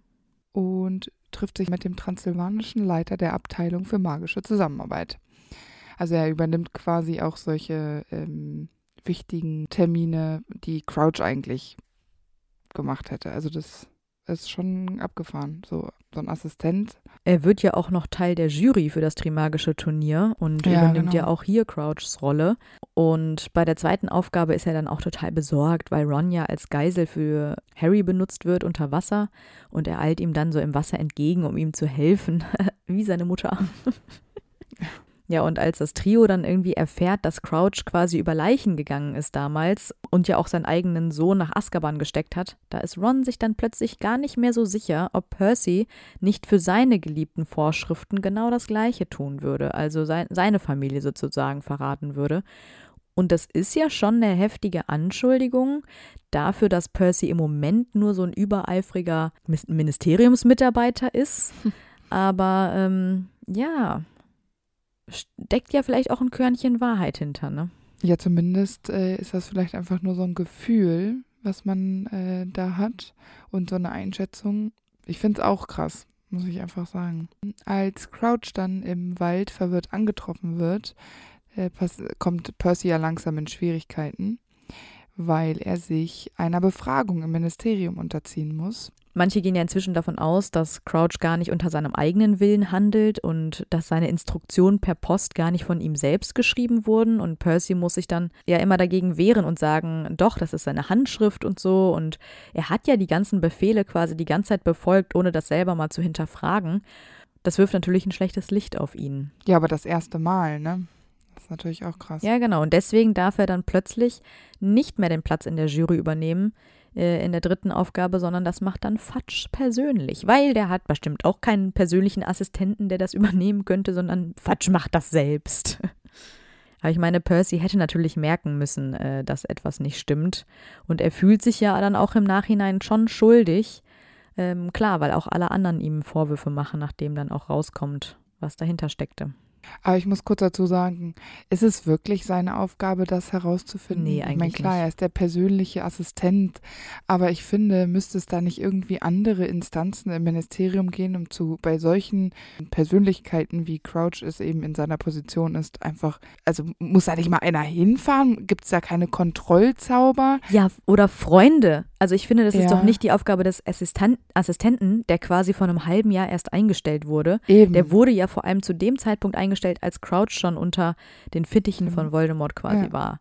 Also im Grunde kennen sie sich ja nicht mal ein ganzes Jahr, ja, und ähm, jetzt wird der ganze Druck auf Percy gelegt. Finde ich auch nicht richtig, vor allem, weil er ja wirklich noch im Kontakt steht und handgeschriebene Post bekommt. ja. Und er ist sich ja auch sicher, dass es die Handschrift ist, was ja auch stimmt, weil das ist ja auch seine Handschrift. Also es ist jetzt nicht so, ja, genau. dass man sagen würde, hier hättest du merken müssen, weil am Telefon klang seine Stimme anders. So war es ja, Ja. nicht. Nee, genau. Das finde ich nämlich auch. Ich finde das nicht so ganz fair, muss ich sagen. Mhm. Aber gut. Wir wissen ja auch gar nicht, wie ähm, Percy letztendlich auf die ganze Geschichte reagiert hat. Es gibt dann sogar auch noch eine Theorie, habe ich gesehen, dass Percy selbst ebenfalls unter dem Imperius-Fluch gesteckt hat. Ähm, einfach nur, um das Netz weiter zu spinnen. Aber das glaube ich ehrlich gesagt nicht. Nicht. weil Percy ähm, eben den Vorschriften so gerecht wird, dass er das nicht in Frage gestellt hätte. Also von ihm aus bestände da gar keine Gefahr. Ja, ich glaube auch nicht. Ja, aber glaubst du, dass ähm, für ihn, dass er doch irgendwie Angst hat, jetzt wo Voldemort zurückgekommen ist. Wie steht der dazu? Mhm. Ich meine, wir wissen das ja nicht konkret. Ich finde es auch schwierig, weil er kann ja wohl kaum äh, ein Unterstützer Voldemort sein, das ja auf keinen Fall. Ja, zu dem Zeitpunkt gibt es ja quasi drei Seiten. Ne? Es gibt einmal die Seite von Dumbledore und Harry, die, die an die Rückkehr Voldemorts glauben. Dann gibt es die Seite von Voldemort, die das quasi geheim halten, solange Voldemort sich noch nicht öffentlich gezeigt hat. Und dann gibt es eben das Ministerium und das Ministerium leugnet das ganze Jahr, versucht das zu vertuschen, einfach nur aus Angst. Und das ist ja so ein bisschen Fatschs Fehler. Mhm. Ähm, und ich glaube einfach, dass diese Manipulation und Gehirnwäsche bei Percy sehr gut funktioniert, weil er schlägt sich ja, ja. ganz, ganz klar auf die Seite des Ministeriums. Natürlich nicht Ja. auf die Seite der Todesser. Todesser findet er falsch, aber er denkt halt, ähm, sein heiliger Arbeitgeber, das Ministerium, hat recht und er ist eben dann auch der Überzeugung, dass Dumbledore damit im Unrecht ist und sich diese Sachen nur ausdenkt, um an Fatschs Position zu kommen, was ja völlig absurd ist. Aber der ist da so Ja. gelenkt vom Ministerium, dass er da irgendwie, ja, wie blind ist. Ja, total. Aber dass ich, also mir fällt es halt immer schwer, das so ein bisschen zu glauben, weil er ja eigentlich sehr intelligent ist und eigentlich könnte er das alles irgendwie verstehen, weil Hermine zum Beispiel, die mag auch die äh, Regeln und die, die liest auch viel und die eignet sich selbst viel an und ist von Natur aus ja sehr neugierig, sich da alles, also alles irgendwie zu verstehen und so ist er ja auch. Also im Prinzip ist das eine sehr ähnliche Ausgangssituation, aber die sind so verschieden in diesem Moment. Ja, weil Hermine kann ihre Fehler eingestehen. Sie kann über ihr eigenes Verhalten auch reflektieren und Percy kann das nicht, weil er müsste sich dann eingestehen, das Ministerium macht Dinge falsch. Aber er ist ja so überzeugt von seiner Arbeit und von, von den Menschen, mit denen er arbeitet, dass er das nicht könnte. Er könnte nicht sagen, nee, Fatsch liegt hier falsch, weil es gibt ja auch in dem Sinne keine konkreten Beweise, außer eben das, was Dumbledore und ähm, Harry sagen. Ja, aber wenn einer aus dem Ministerium, also jetzt äh, mal von Arthur abgesehen, an die Rückkehr Voldemorts glauben sollte, dann ist es, finde ich, ja auch wirklich Percy, der mit Harry unter einem Dach gelebt hat. Ja, genau. Ähm, sehr eng ja dann durch Harry auch an Dumbledore äh, also dran ist. Also es ist doch irgendwie und am Orden, ja, ja, das ist schwierig. da könnte man doch irgendwie davon ausgehen, dass man irgendwie auch hinhört, weil alle anderen Weasleys tun das ja auch. Aber ich glaube, da was war auch geschickt von Fatsch, weil er macht Percy ja dann zu seinem eigenen Junior-Sekretär. Und das macht er natürlich auch, um äh, an die Weasleys besser ranzukommen. Und ich glaube, das war ein guter Move, noch bevor Percy wirklich hätte drüber nachdenken können, ihn noch enger an das Ministerium zu binden und ihm diese wichtige Aufgabe zu übergeben, damit er eben dem Ministerium treu bleibt. Ja, aber ich glaube, Percy geht fest davon aus, dass seine Familie das super toll findet, Ja, dass genau. er jetzt Fatschs äh, Assistent ist.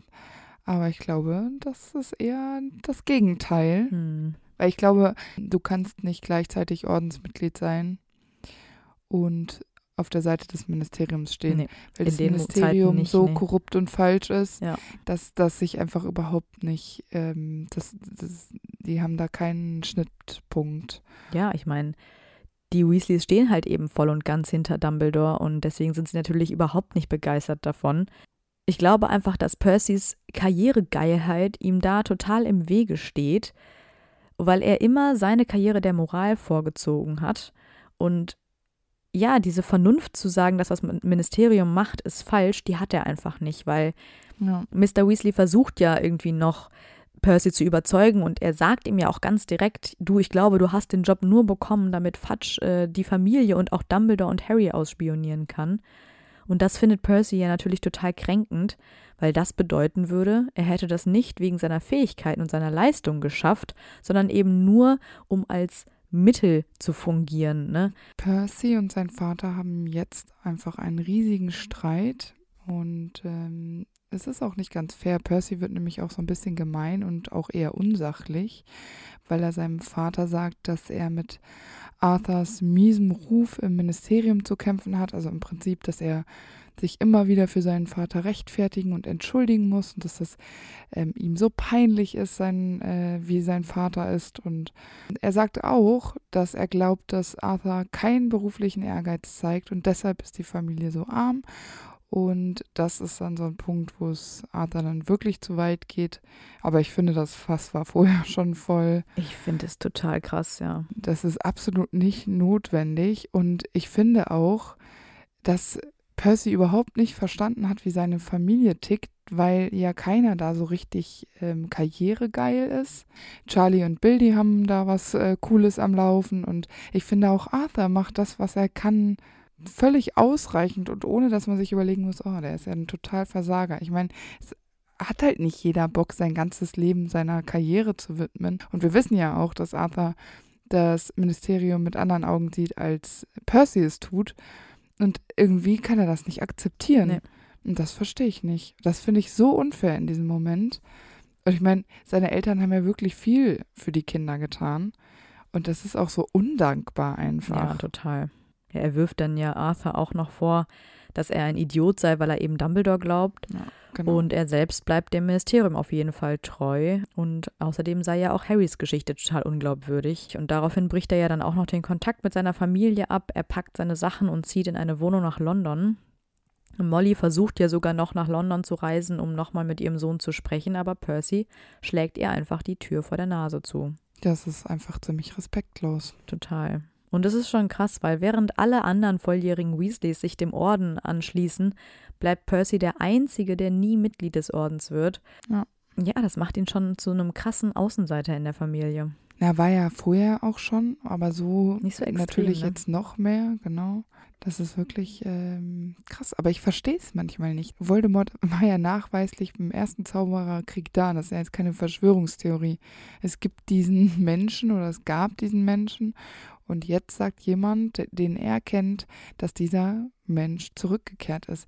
Dass er da nicht wenigstens ein bisschen stutzig wird. Oder ich meine, das Ministerium wird ja jetzt auch irgendwie einen anderen Ton anschlagen. Das muss ihm doch auffallen, ja, dass eben. die da alle Angst haben. Dann muss er sich doch überlegen, warum haben die alle Angst? Naja, weil die Angst äh, nicht so unbegründet ist. Das ist nicht einfach so gewesen. Ja, vor allem, weil während der Quidditch-Weltmeisterschaft haben die Todesser äh, den Campingplatz überrannt und er ist gemeinsam mit Bill, Charlie und Arthur, also die sind, haben gemeinsam dann gegen die Todesser gekämpft. Und er hat sich da sogar noch eine ja. blutige Nase eingefangen. Also es ist jetzt nicht so, als hätte er noch nie Todesser gesehen. Und das ist ja schon was Krasses wenn sich plötzlich wieder Todesser zusammen versammeln und da irgendwie Muggel angreifen. Also die Zeichen ja. waren ja immer da. Ja, genau. Es ist schon, schon sehr krass. Und ja, es ist auch für die anderen Weasleys krass, weil jedes Mal, wenn sein Name erwähnt wird, macht Arthur das kaputt, was er gerade in der Hand hält und Molly fängt an zu weinen, weswegen Harry ja auch sofort geraten wird, in der Zeit am Grimmauld Place bloß Percys Namen nicht zu erwähnen. Ich kann es aber verstehen. Also ich kann Arthur verstehen, ich kann Molly verstehen. Percy kann ich nicht verstehen. Nee, es ist sehr frustrierend einfach für die Familie, weil sie sich so denken, ja. hä, also wir sind doch alle dieser Meinung und warum sperrst du dich da jetzt so gegen? Warum ist dir das Ministerium ja. wichtiger als diese Familie, als, als der Wahrheit ins Auge zu sehen? Also ja, ich verstehe es auch nicht. Also er tut es ja auch nicht mal nur für seine Familie, dass er sagt, naja, ich bin nicht dieser Ansicht, mhm. aber ja, ich werde genau. mich trotzdem emotional und so vom Ministerium trennen, weil ihr mir wichtig seid. Also im Prinzip hat er ja eigentlich niemanden, der ihm wirklich wichtig ist in dieser Familie. Also er ist ziemlich alleine auch, sehr einsam. Eben. Und vor allem denke ich mir so, wenn Fudge ihm diesen Job nur gegeben hat, um die Weasleys auszuspionieren und Dumbledore und Harry näher zu sein, ja, dann äh, hat er da diese Aufgabe verfehlt, weil dadurch, dass Percy den Kontakt abbricht, ist er ja nicht mal mehr so ein Lotse zwischen diesen Angelpunkten. Ja, genau. Also bringt ja gar nichts. Naja, Percy wird ja nicht davon ausgehen, dass er nur eingestellt worden ist, um. Ja, eben, das will er ja überhaupt nicht einsehen. Aber immerhin behält er genau. ja den genau. Job. Also hätte ihn Fatsch jetzt gekündigt und gesagt, jo, dann brauchen wir dich auch nicht mehr, dann wäre er vielleicht ja zu seiner Familie zurückgegangen. Ja, ja, genau, vielleicht. Aber so natürlich nicht. Nee. Und schon gar nicht, weil er ja im Sommer 1995 Gerichtsschreiber ist in Harrys Anhörung. Percy schaut Harry nicht mal richtig an und er stimmt Fatsch auch bei einem seiner bösartigen Kommentare zu.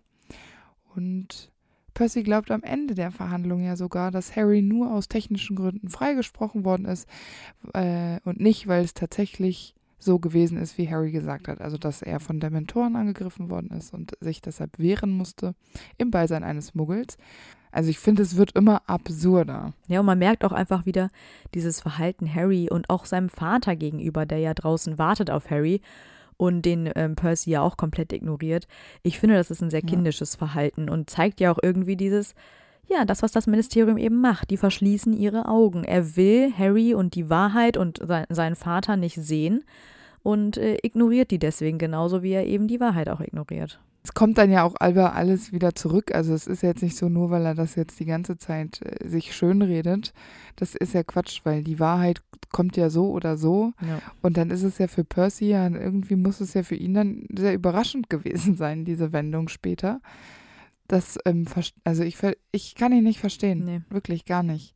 Und er schreibt Ron aber dennoch seine Glückwünsche, als dieser Vertrauensschüler wird. Also erstmal könnte man ja davon ausgehen, oh, das ist aber sehr aufmerksam mhm. und nett. Ähm, vielleicht möchte er seinem kleinen Bruder einfach noch einen Tipp mitgeben. Ja, das macht er auch, aber er, er empfiehlt Ron eher, den Kontakt zu Harry abzubrechen, weil er ihn für einen schlechten Umgang hält. Und das finde ich auch schon wieder krass, weil er kennt Harry seit äh, fünf Jahren mhm. jetzt, ne?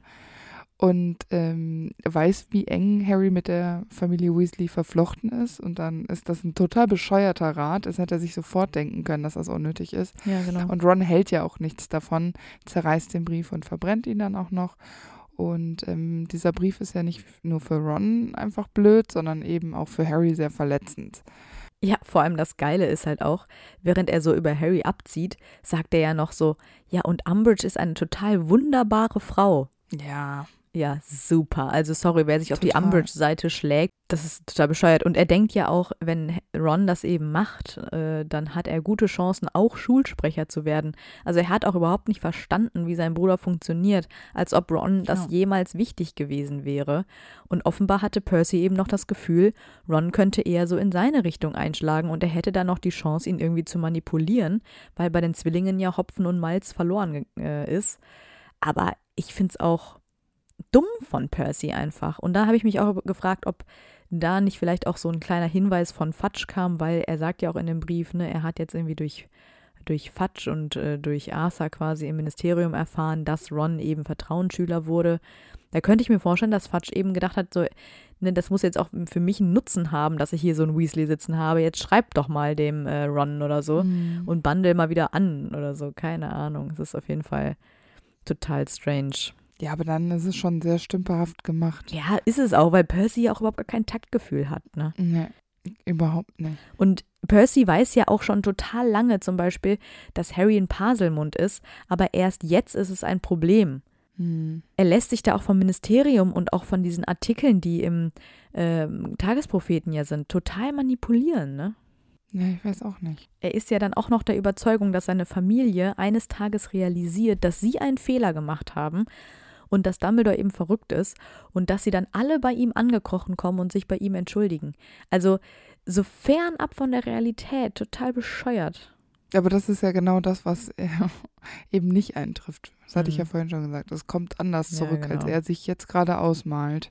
Ich finde übrigens noch, dass Percy eine sehr spezielle Art hat, sich auszudrücken. Also er will immer sehr gebildet und so sophisticated rüberkommen, mhm. aber das ist immer so ein bisschen gewollt und so hochgestochen. Also ich meine, wenn du deinem Bruder schreibst, dann hast du doch nicht so einen Stil, wie er in diesem Brief zeigt. Ich finde das total crazy. Das klingt so richtig geschäftlich. Ja, genau, aber ich glaube, er möchte sich einfach nochmal mit seiner ganzen Wichtigkeit, die er in sich selbst sieht, einfach nochmal darstellen, ja, also genau. so in Szene setzen. Und ich verstehe auch nicht, warum er immer noch nicht verstanden hat, dass das bei seiner Familie einfach überhaupt nicht ankommt. Nee. Da interessiert sich keiner. Die, die Weasleys sind da viel zu real für. Und da verstehe ich immer nicht, warum er das nicht versteht. Wahrscheinlich könnte er seine Familie tatsächlich lenken aber halt nicht so. Ja, das ist komplett falsch. Also das verstehe ich überhaupt nicht. Also er nutzt da seine, äh, seine ganzen geistigen Ressourcen, die er eigentlich hat, total falsch. Und dann ja auch total aus egoistischen Gründen, mhm. weil er schreibt ja auch äh, Ron nicht, weil er glaubt, dass er sich um Ron sorgen muss, sondern äh, um sich selbst nochmal darzustellen und die Wichtigkeit herauszuarbeiten. Und er hat das so und so gemacht. Jetzt kann Ron in seine Fußstapfen treten, so als könnte er ja so ein bisschen so wie sein Mentor sein. Mhm. Hier, ich habe ein paar guten äh, Ratschläge für dich und wenn du dich so hältst, äh, in diesem Pfad gehst, dann kann es so dir passieren. Also das verstehe ich immer. Also merkwürdig. Nee. Werde ich niemals hinterkommen. Und er gibt dann ja auch ein ähm, Interview im Tagespropheten über Umbridge, die ja jetzt in Hogwarts als Hochinquisitorin eingesetzt worden ist. Und er unterstützt Umbridge natürlich zu 100 Prozent, denn sie ist ja vom Ministerium und natürlich weiß er ja auch, was am besten für Hogwarts und die Schüler ist, weil davon hat er natürlich auch total viel Ahnung. Und das Beste für Hogwarts ist halt eben Umbridge, klar. Naja, natürlich. Ich weiß auch nicht, warum so jemand wie er in dieser Thematik interviewt wird, ähm, weil er ja nicht Ja. Bildungsminister ist. Ja, aber Junior-Assistent von Fudge. Der hat ja natürlich, und der frisch aus Hogwarts raus, der hat da schon den Durchblick. Ich weiß auch nicht. Also dieses Gefüge da im Ministerium ist, glaube ich, auch so alles ein Mhm. bisschen willkürlich. So wie es halt gerade passt. Genau. Und dieses Jahr Weihnachten schenkt Molly ihm natürlich auch einen Weihnachtspulli, so wie sie es immer macht. Und jetzt ist es wieder so sehr respektlos, weil er das Paket ungeöffnet einfach wieder an seine Eltern zurückschickt, was natürlich Molly sehr verletzt. Also sie muss natürlich auch weinen. Und äh, nicht nur, dass er dieses Paket wieder zurückschickt, er besucht auch seinen Vater nicht im St. Mungus, der ja dann von Nagini angegriffen worden ist. Und das finde ich ist schon ein ganz starkes Stück, weil er wird es ja über, also ich denke nicht, dass, hat Molly ihm geschrieben? Ich weiß kann nicht. schon auch noch sein, aber er wird so oder Ja, so erfahren. Übers Ministerium, genau. Und ich meine, er hätte sich wenigstens erkunden können. Ja, eben. Also hat er, da müssen wir mal kurz nachdenken, hat er wirklich Sorge um seinen Vater? Oder ist er so verblendet von diesem Ministerium, dass er solche Gefühle für seine Familie ab aktuell überhaupt nicht aufbringen kann? Vielleicht nicht, weil er es böshaft meint, sondern einfach, weil er so geblendet ist, Ja, dass so für ihn nichts anderes zählt und dass es ihm dann tatsächlich fast einfach egal ist, was mit seinem Vater ist. Und ich finde es so schlimm, weil ich finde, bei Gesundheit hört das doch einfach auch mal auf. Also man will sich doch wenigstens gut stellen, wenn man das Gefühl hat, äh, das könnte auch das letzte Mal gewesen sein, dass man die Person sieht. Also man muss sich ja nicht Ja. unbedingt einig werden, aber man kann doch wenigstens zeigen, hey, du bist und bleibst mein Vater und ich ähm, mache mir Sorgen und ich erkundige mich Ja. wenigstens, wie es dir geht. Also so eiskalt, wirklich krass. Ja, irgendwie fehlt so der Respekt vor seinen Eltern und seiner Familie. Ja, und auch die Also so- Empathie. Ganz und gar. Ja, total. Ja, als es dann in Hogwarts eskaliert und Fudge mit seinen Mitarbeitern kommt, um Dumbledore zu verhaften, ist natürlich auch Percy wieder als Protokollant dabei. Wieder ganz übereifrig, sodass er seine Nase auch mit Tinte bekleckst. Klar. Und auch hier ignoriert er Harry mal wieder. Und ähm, dann haut er ja auch früher ab, weil er seine Notizen eben noch ganz schnell an den Tagespropheten schicken soll. Und deswegen verschwindet er gerade noch rechtzeitig, bevor Dumbledore die anderen außer Gefecht setzt, um zu fliehen, weil er sich natürlich nicht verhaften lassen möchte. ja, aber nach der Schlacht in der Mysteriumsabteilung kann dann auch Percy nicht mehr so tun, als ob es Voldemort nicht gäbe und er kann seinem tollen Ministerium da jetzt nicht mehr den Rücken stärken. Aber anstatt dass Percy seine Familie um Verzeihung bittet und einfach einsieht, dass er falsch gelegen hat, wie er in seinem Brief vorher angekündigt hat, äh, liegt er jetzt nämlich falsch, ähm, steht er einfach weiter auf der Seite des Ministeriums und geht seiner Familie einfach aus dem Weg. Also ich finde, er macht sich hier jetzt auch ganz schön einfach. Total schwach von ihm. Ja. Also wir haben es ja immer schon ganz häufig gesagt, also auch bei Ernie zum Beispiel, dass er sich dann bei Harry entschuldigt, wenn er eben falsch lag und so. Das ist ja eine Art von Stärke, die man erstmal aufbringen muss. Mhm. Und das schafft er nicht. Und das ist echt Nee. krass. Und da frage ich mich dann wiederum auch wieder, wo dieses Gryffindor-Ding ist. Wo ist denn da sein Mut? Das weiß ich nicht. Also es ist wirklich traurig. Also Mut hat er ja dann allerhöchstens erst später. Mal- Vielleicht gehört auch ein bisschen Mut dazu, sich seiner Familie entgegenzustellen und seinen eigenen Weg zu gehen, aber das macht er ja aus Verblendung und irgendwie aus einer Ja. falschen Überzeugung und, ach, und nicht auch aus diesem, also er strebt ja schon nach Ruhm, Ja, genau. was die äh, Gryffindors sehr gerne machen. Aber ich finde, er, das ist die al falsche Art von Ruhm, weil die ist ja nicht glorreich. Nee, genau. Ja. Weil gerade für die Gryffindors ist Familie und Freundschaft ja auch was wert. Und das ist bei Percy einfach gar nicht. Also von allen Weasleys ist er wahrscheinlich der am wenigsten Gryffindor-haftige. Ja, das denke ich auch. Und Percy bleibt ja weiterhin Assistent des Ministers.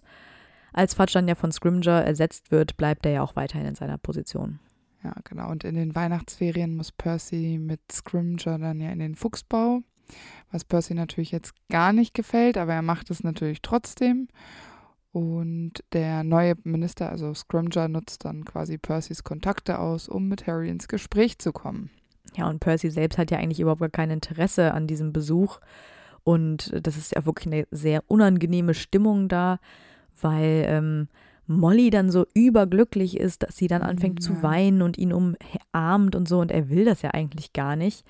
Und Arthur und auch seine Geschwister, äh, die sind ja eher sehr kühl und distanziert, weil sie das Ganze natürlich auch verstehen. Also sie wissen, dass er nur von Scrimger gerade ausgenutzt wird und quasi genötigt wurde zu erscheinen und das nicht aus freien Stücken gemacht hat. Und Percy spricht dann ja auch nur ganz kurz mit Molly und das Treffen endet dann eher unschön, weil Ginny, Fred und George ihn mit Pastinakenpüree bewerfen und er dann abhaut. Ja, also ich kann ihn verstehen, ich würde mich auch nicht so demütigen lassen. Aber sein Auftreten vorher war auch schon peinlich. Also. Ja, klar. Ist einfach unangenehm alles. Ja, aber das ist so ein Kinderkram, weißt du, damit kannst du Percy halt. Also, das ist ja jetzt nicht sehr auf Augenhöhe. Sondern, nee, überhaupt nicht. Ich meine, klar, Ginny, Fred und George machen das mit Absicht. Das ist deren Ding. Die finden das witzig und vielleicht hat Percy auch so ein bisschen verdient. Und äh, auf der anderen Seite kann ich verstehen, ich würde mich dem auch nicht aussetzen. Ich fände, es wäre total respektlos von den dreien gewesen, wenn er gekommen wäre, um sich zu entschuldigen oder um irgendwie, selbst wenn er die Entschuldigung nicht über die Lippen gebracht hätte, um sich seiner Familie wieder anzunähern, dann fände ich das unangebracht. Dadurch, dass er aber kommt und eigentlich gar nicht da sein will, sondern quasi nur den Minister ins Haus gelotst hat, damit dieser mit Harry reden kann, finde ich, ist das durchaus gerechtfertigt, dass sie ihn jetzt äh, quasi aus dem Haus verscheuchen wieder. Weil ja. dadurch hat er ja nichts da verloren, weil er will ja auch gar nicht da sein. Deswegen finde ich es ja, in genau. dieser Situation noch okay. Es mag vielleicht ein bisschen grenzüberschreitend sein, ähm, aber ja, da tut mir Percy wenig leid, muss ich sagen. Percy nimmt dann an der Beerdigung von Dumbledore teil äh, und ist da quasi in Begleitung von Umbridge. Ja, und deswegen glaube ich auch, dass es eher so ein offizielles Ding ist. Also offenbar ja. muss man sich als Ministeriumsfuzzi genau. da blicken lassen. Das ist jetzt auch wirklich ja. wieder nichts Persönliches bei ihm. Nee, gar nicht. Ich glaube auch nicht, dass er seine Meinung über Dumbledore geändert hat. Nee, und du musst mir überlegen, wir sind jetzt gerade in Harrys sechstem Schuljahr. Ähm, dieser ganze Bruch kam schon in Harrys fünftem Schuljahr. Also es gab bis jetzt noch immerhin keine Aussprache, obwohl Voldemort quasi seit einem Jahr wieder öffentlich zurück ist. Aber ja, Percy hat auch einfach gar kein Interesse daran. Naja, es ist wirklich traurig. Weil noch funktioniert dieses Ministeriumsgedöns da für ihn, ja, ja. Das stimmt. Das ist ja erst später, dass es nicht mehr funktioniert. Und jetzt gerade. Aber was ich halt auch krass finde, er klammert sich da auch ja an jeden Strohhalm, ne? Also erst ist es irgendwie Crouch, dann ist der mhm. weg, ja, dann bleibe ich jetzt bei Fudge. Ähm, dann äh, klammert er sich auch ja mit an Umbridge, weil er da ja auch immer so äh, scheinheilig ist. Jetzt an Scrimger. Ja, genau. Und das ist aber nie so richtig seine Karriereentscheidung. Mhm. Also es ist ja nicht, also er ist da quasi immer so reingerutscht und füllt dann diese Position aus. Aber es ist jetzt nicht so, dass er sich dachte, oh, mein großes Ziel ist, ich möchte Assistent von Fudge werden oder vom mhm. Minister oder so und hat sich dahin gearbeitet, sondern er ist ja nur durch diesen Zufall, dass er ein Weasley ist, ja, in diese genau. Position gekommen. Ja, das will er natürlich nicht einsehen, ne? Natürlich nicht. Schwierig. Ja, total. Im August 1997 ist Percy der einzige Weasley, der nicht an der Hochzeit von Bill und Fleur teilnimmt. Mhm. Also ich meine nicht, dass irgendjemand wirklich damit gerechnet hätte, dass er erscheint, äh, nach all dem, was passiert ist. Aber Molly ist natürlich trotzdem todtraurig, weil sie sich irgendwo schon Hoffnung gemacht hat. Und sie weint natürlich, weil er nicht kommt. Ja, und am gleichen Tag wird dann ja auch noch das Ministerium von Todessern übernommen. Es braucht einen toten Minister, einen Marionettenminister und eine Schar von Todessern, um Percy zum Undenken zu bringen. Mhm. Also das finde ich jetzt schon ziemlich krass. Es ja. gab so viele Anzeichen vorher. Und wirklich, es hätte sich so ein bisschen mit dem Orden befasst und mit dem, was äh, für das, was seine Eltern stehen und seine Geschwister dann finde ich es wirklich krass, dass erst äh, Scrimger umgebracht werden muss. Dann kommt ja dieser Thicknessy oder wie der heißt, wird eingesetzt. Und dann überall Todesser. Ja.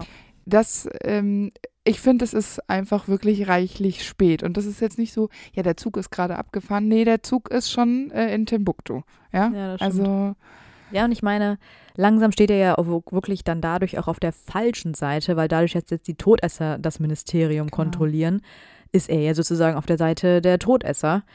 Ähm, und auch er wird ja auch überwacht und kontrolliert und auch, dass seine wunderbare Umbridge nun Muggelgeborene registriert und diskriminiert, dürfte ihm, denke ich, auch nicht sonderlich gefallen, weil Percy war ja eigentlich nie so wirklich auf seine Blutreinheit bedacht ähm, oder hatte was gegen Zauberer mit einem anderen Blut. Also ich glaube, da ähm, öffnen sich ihm jetzt einige Augen. ja, da hat er halt äh, ganz viele Augen. genau. Der ist wie Aragog. Aber er arbeitet ja dennoch erstmal weiter im Ministerium. Ähm, es ist ja auch irgendwo sein Job und er hält sich immer an die Vorschriften. Und ich glaube, er würde es auch niemals wagen, so rebellisch zu sein und zu kündigen, auch nicht für das Wahre und Gute. Aber es kommt ja dann doch irgendwann zum Bruch und es könnte natürlich daran liegen, dass er erfährt, was ähm, die Todesser im Ministerium wirklich anstellen, weil ich meine, er findet Vorschriften und Regeln super, aber wenn er merkt, dass eben dann doch wirklich nur manipuliert wird und der Imperio eingesetzt wird und auch wenn er erfährt, dass die Schüler in Hogwarts mit dem Cruciatusfluch gefoltert werden und Muggelgeborene umgebracht werden, ich glaube, das ist so etwas, womit er dann wieder gar nicht klarkommt, weil er das wiederum als falsch erachtet und ja, vielleicht erinnert sich er sich auch so ein bisschen an seinen früheren Helden, Crouch Senior, der ja seinen eigenen Sohn eingesperrt hat, nur um so ein Regime wie jetzt eins herrscht, zu verhindern. Und vielleicht hat er sich dann doch ein Beispiel an ihm nochmal genommen. Äh, ich bin mir nicht sicher. Aber äh, wäre natürlich irgendwie löblich. Ja, es ist ja auch gar nicht so leicht in diesen Zeiten, das Ministerium zu verlassen, weil offenbar werden ja Verräter augenblicklich eingesperrt. Und äh, es war Percy ja offenbar auch nicht möglich, früher Kontakt zu seiner Familie wieder aufzunehmen. Aber nimmt er nicht erst mit Aberforth äh, Kontakt auf? Genau. Der informiert ihn dann nämlich darüber, dass eine Schlacht bevorsteht. Und das nimmt Percy dann endlich als Anlass, auch mal was zu tun. und er appariert zum Eberkopf. Ich frage mich, wie dieser Kontakt mit Aberforth zustande kam. Ja, das habe ich mich auch gefragt. Super random irgendwie. random. Ah, zwei Idioten, ein Ja, wirklich. Ja, wirklich. Äh, total random, weil Keinerlei Verbindung vorher. Ich könnte mir auch nicht vorstellen, dass Percy sonderlich häufig im Eberkopf vorher war, weil das Nee. ist jetzt eher so eine Spelunke, wo Percy sich wahrscheinlich nicht äh, mit identifizieren kann. Ich kann es mir überhaupt nicht erklären. Wirklich gar nicht. Aber Percy benutzt dann ja auch diesen geheimen Tunnel nach Hogwarts und trifft dann auf seine Familie Genau. im Raum der Wünsche. Ja, die diskutieren nämlich gerade, ähm, ob Ginny jetzt an der Schlacht teilnehmen darf oder sich eben im Raum der Wünsche verstecken soll. Und ja, dann platzt Percy da plötzlich rein. Und er entschuldigt sich nun tatsächlich für sein Verhalten. Also er sieht seine Fehler endlich ein und auch sein falsches Verhalten gegenüber seiner Familie. Und Fred, der ja mit der, derjenige war, der immer gegen Percy gehetzt hat, ist ja dann auch der Erste, der ihm verzeiht. Ja, das stimmt. Und äh, wieder vereint mit seiner Familie stellt er sich dann ja auch Voldemort in der Schlacht von Hogwarts. Und dann macht er doch diesen einen, ich weiß nicht mehr, es macht dann einen Witz, er ist mit Fred und George unterwegs. Ja, ich glaube nur mit Fred. Genau, und dann ähm, macht Percy einen lockeren Spruch. Dieser Witz war übrigens, dass äh, dieser Thickness nämlich äh, auftaucht und Percy total wütend ist. Er greift ihn dann irgendwie an und sagt, ja, übrigens, ich werde auch noch kündigen. Und äh, ja, das Ganze hat sich ja eigentlich erübrigt und das ist halt eben das, was Fred so lustig findet. Und Fe Fred stellt fest, dass äh, sein Bruder, also Percy, jetzt wohl das erste Mal in seinem Leben lustig gewesen ist. Und sie, ähm, dann gibt es diese Explosion in einem der Gänge, ausgelöst von Rookwood, glaube ich. Ja, das kann sein. Ja, dabei stirbt Fred. Aber es ist halt traurig, weil die Versöhnung der beiden eben nur so kurz ist. Percy kann es ja gar nicht richtig fassen und möchte seinen Bruder ist so schlimm. Fred auch überhaupt nicht alleine lassen. Und dann ziehen sie äh, Freds Leiche ja noch in so ein, so ein Eck rein, ne? Ja, genau, in so eine Ecke. dass äh, er quasi sicher ist, weil sie ja jetzt weiterkämpfen müssen. Mhm. Und Percy ist super wütend und kämpft dann gegen Rookwood und soweit ich mich erinnern kann, besiegt er ihn ja auch. Ja, und ich glaube, er ist auch hier wieder ähm, so voller Wut, dass das ihm irgendwie nochmal so eine richtige Kraft gibt. Ja.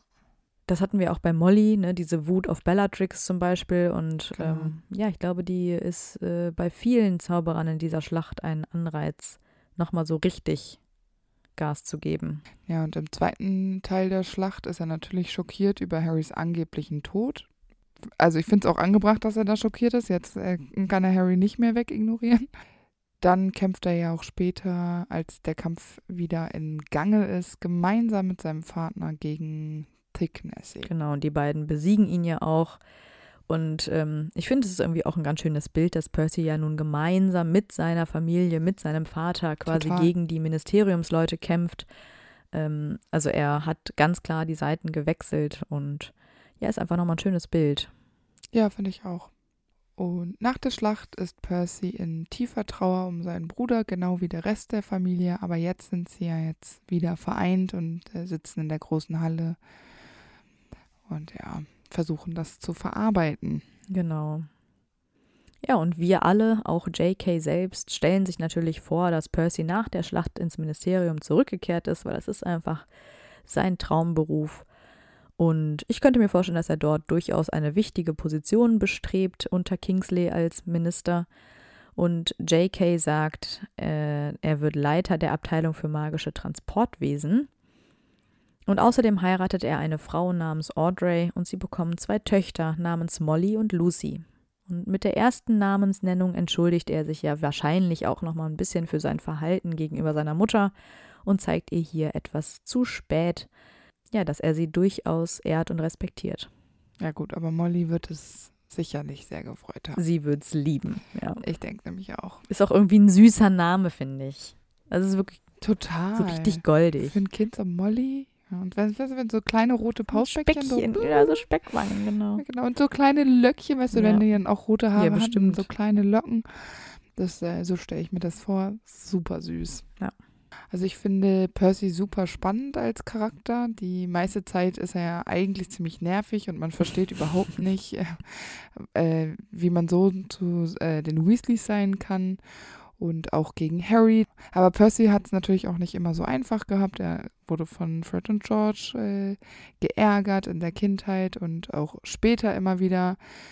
Und ähm, vielleicht hat ihm das im Ministerium einfach auch gut gefallen, weil dem eben nicht so war und es ja eher so steril quasi im Ministerium ist und so gefühlslos.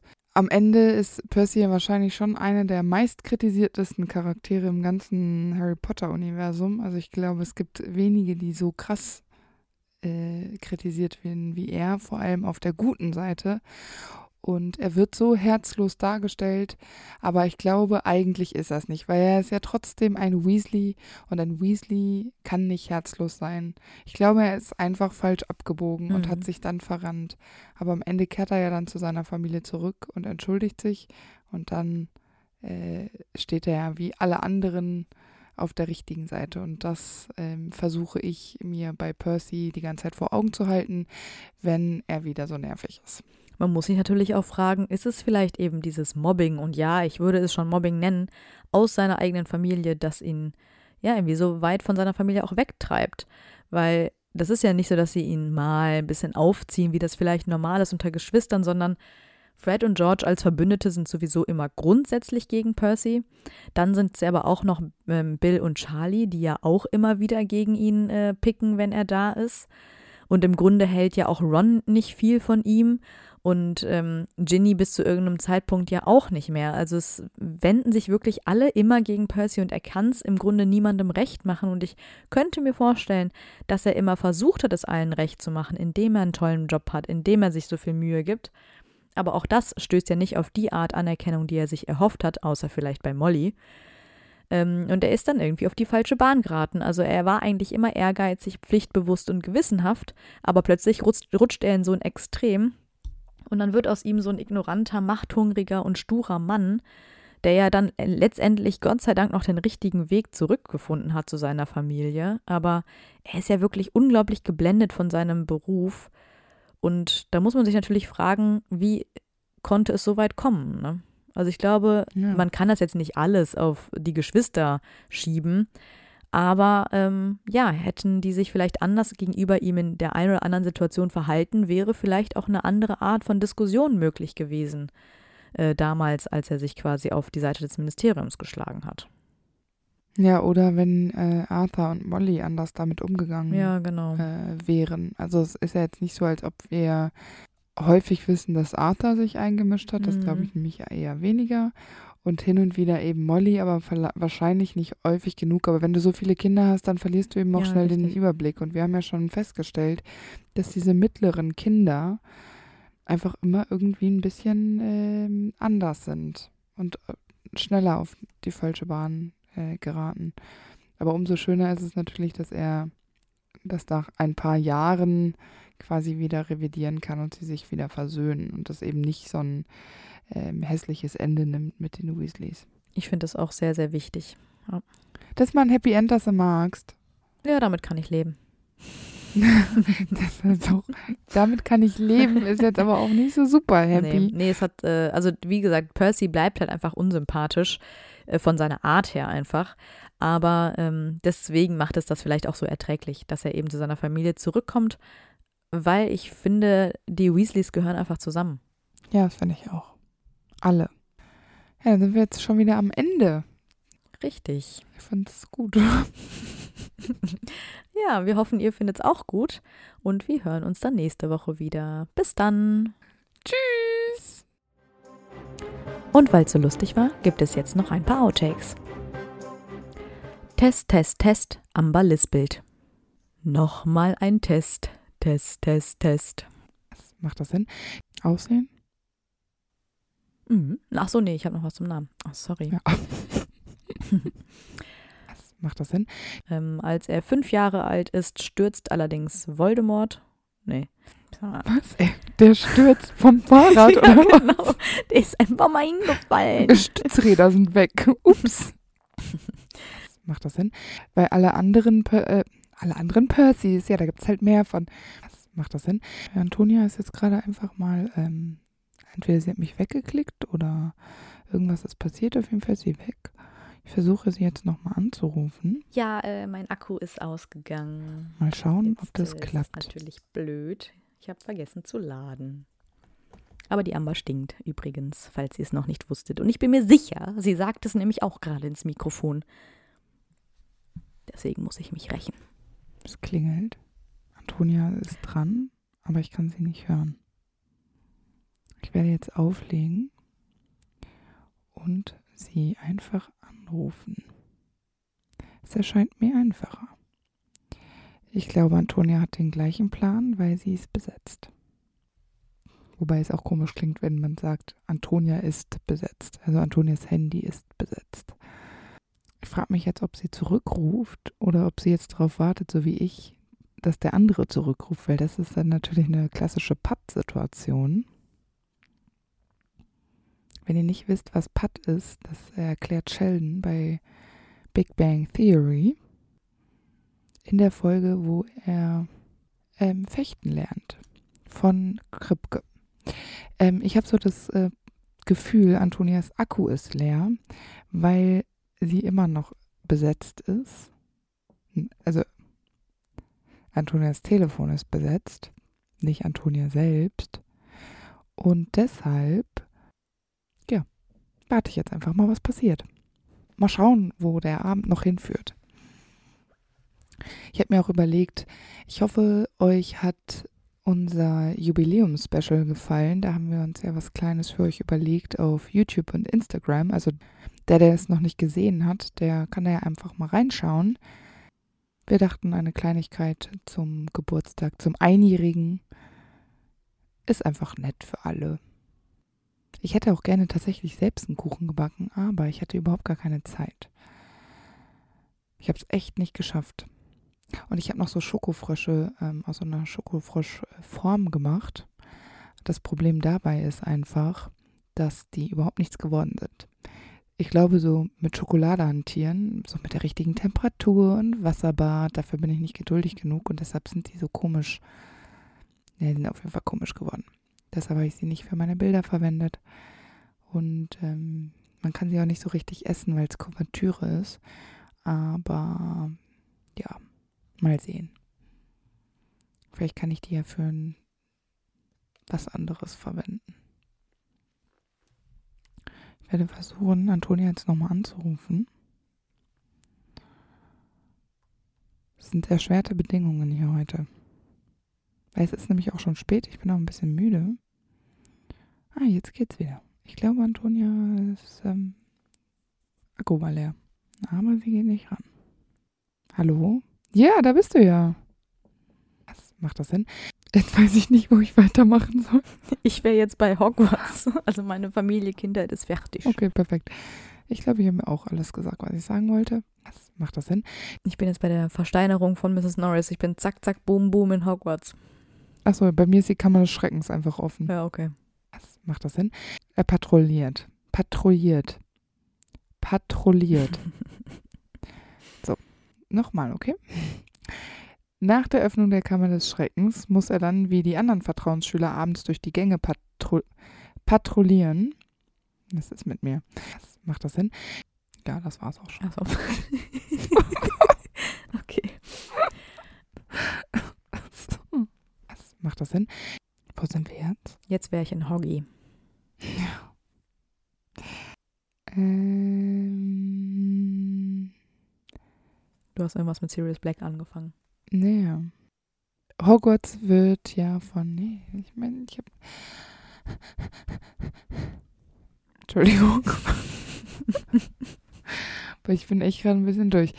Ähm, Du hattest, glaube ich, irgendwie gesagt, in, in Hog... Nee, ähm, Hog dieses Jahr wird ja davon überschattet, dass Sirius Black ausgebrochen ist oder so. das habe ich nicht gesagt. Aber das finde ich gut. Aber das finde ich gerade ganz gut. Was macht das Sinn?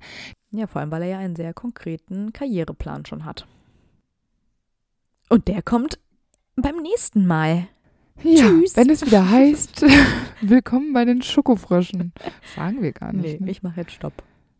Ja, ich auch. Was macht das Sinn? Ladehemmungen. Ich sehe die ganze Zeit da drauf und es ergibt gar keinen Sinn. Was macht das Sinn? Aber es kommt ja alles ähm, Knüppel, Faust zu Faustdick. Was macht das Sinn? Ähm, ich habe hier noch einen wundervollen äh, Satz aufgeschrieben, den ich dir jetzt einfach vorlesen werde. Mhm. Percy nimmt an der Beerdigung von Umbridge teil. Oh, das wäre wirklich schön.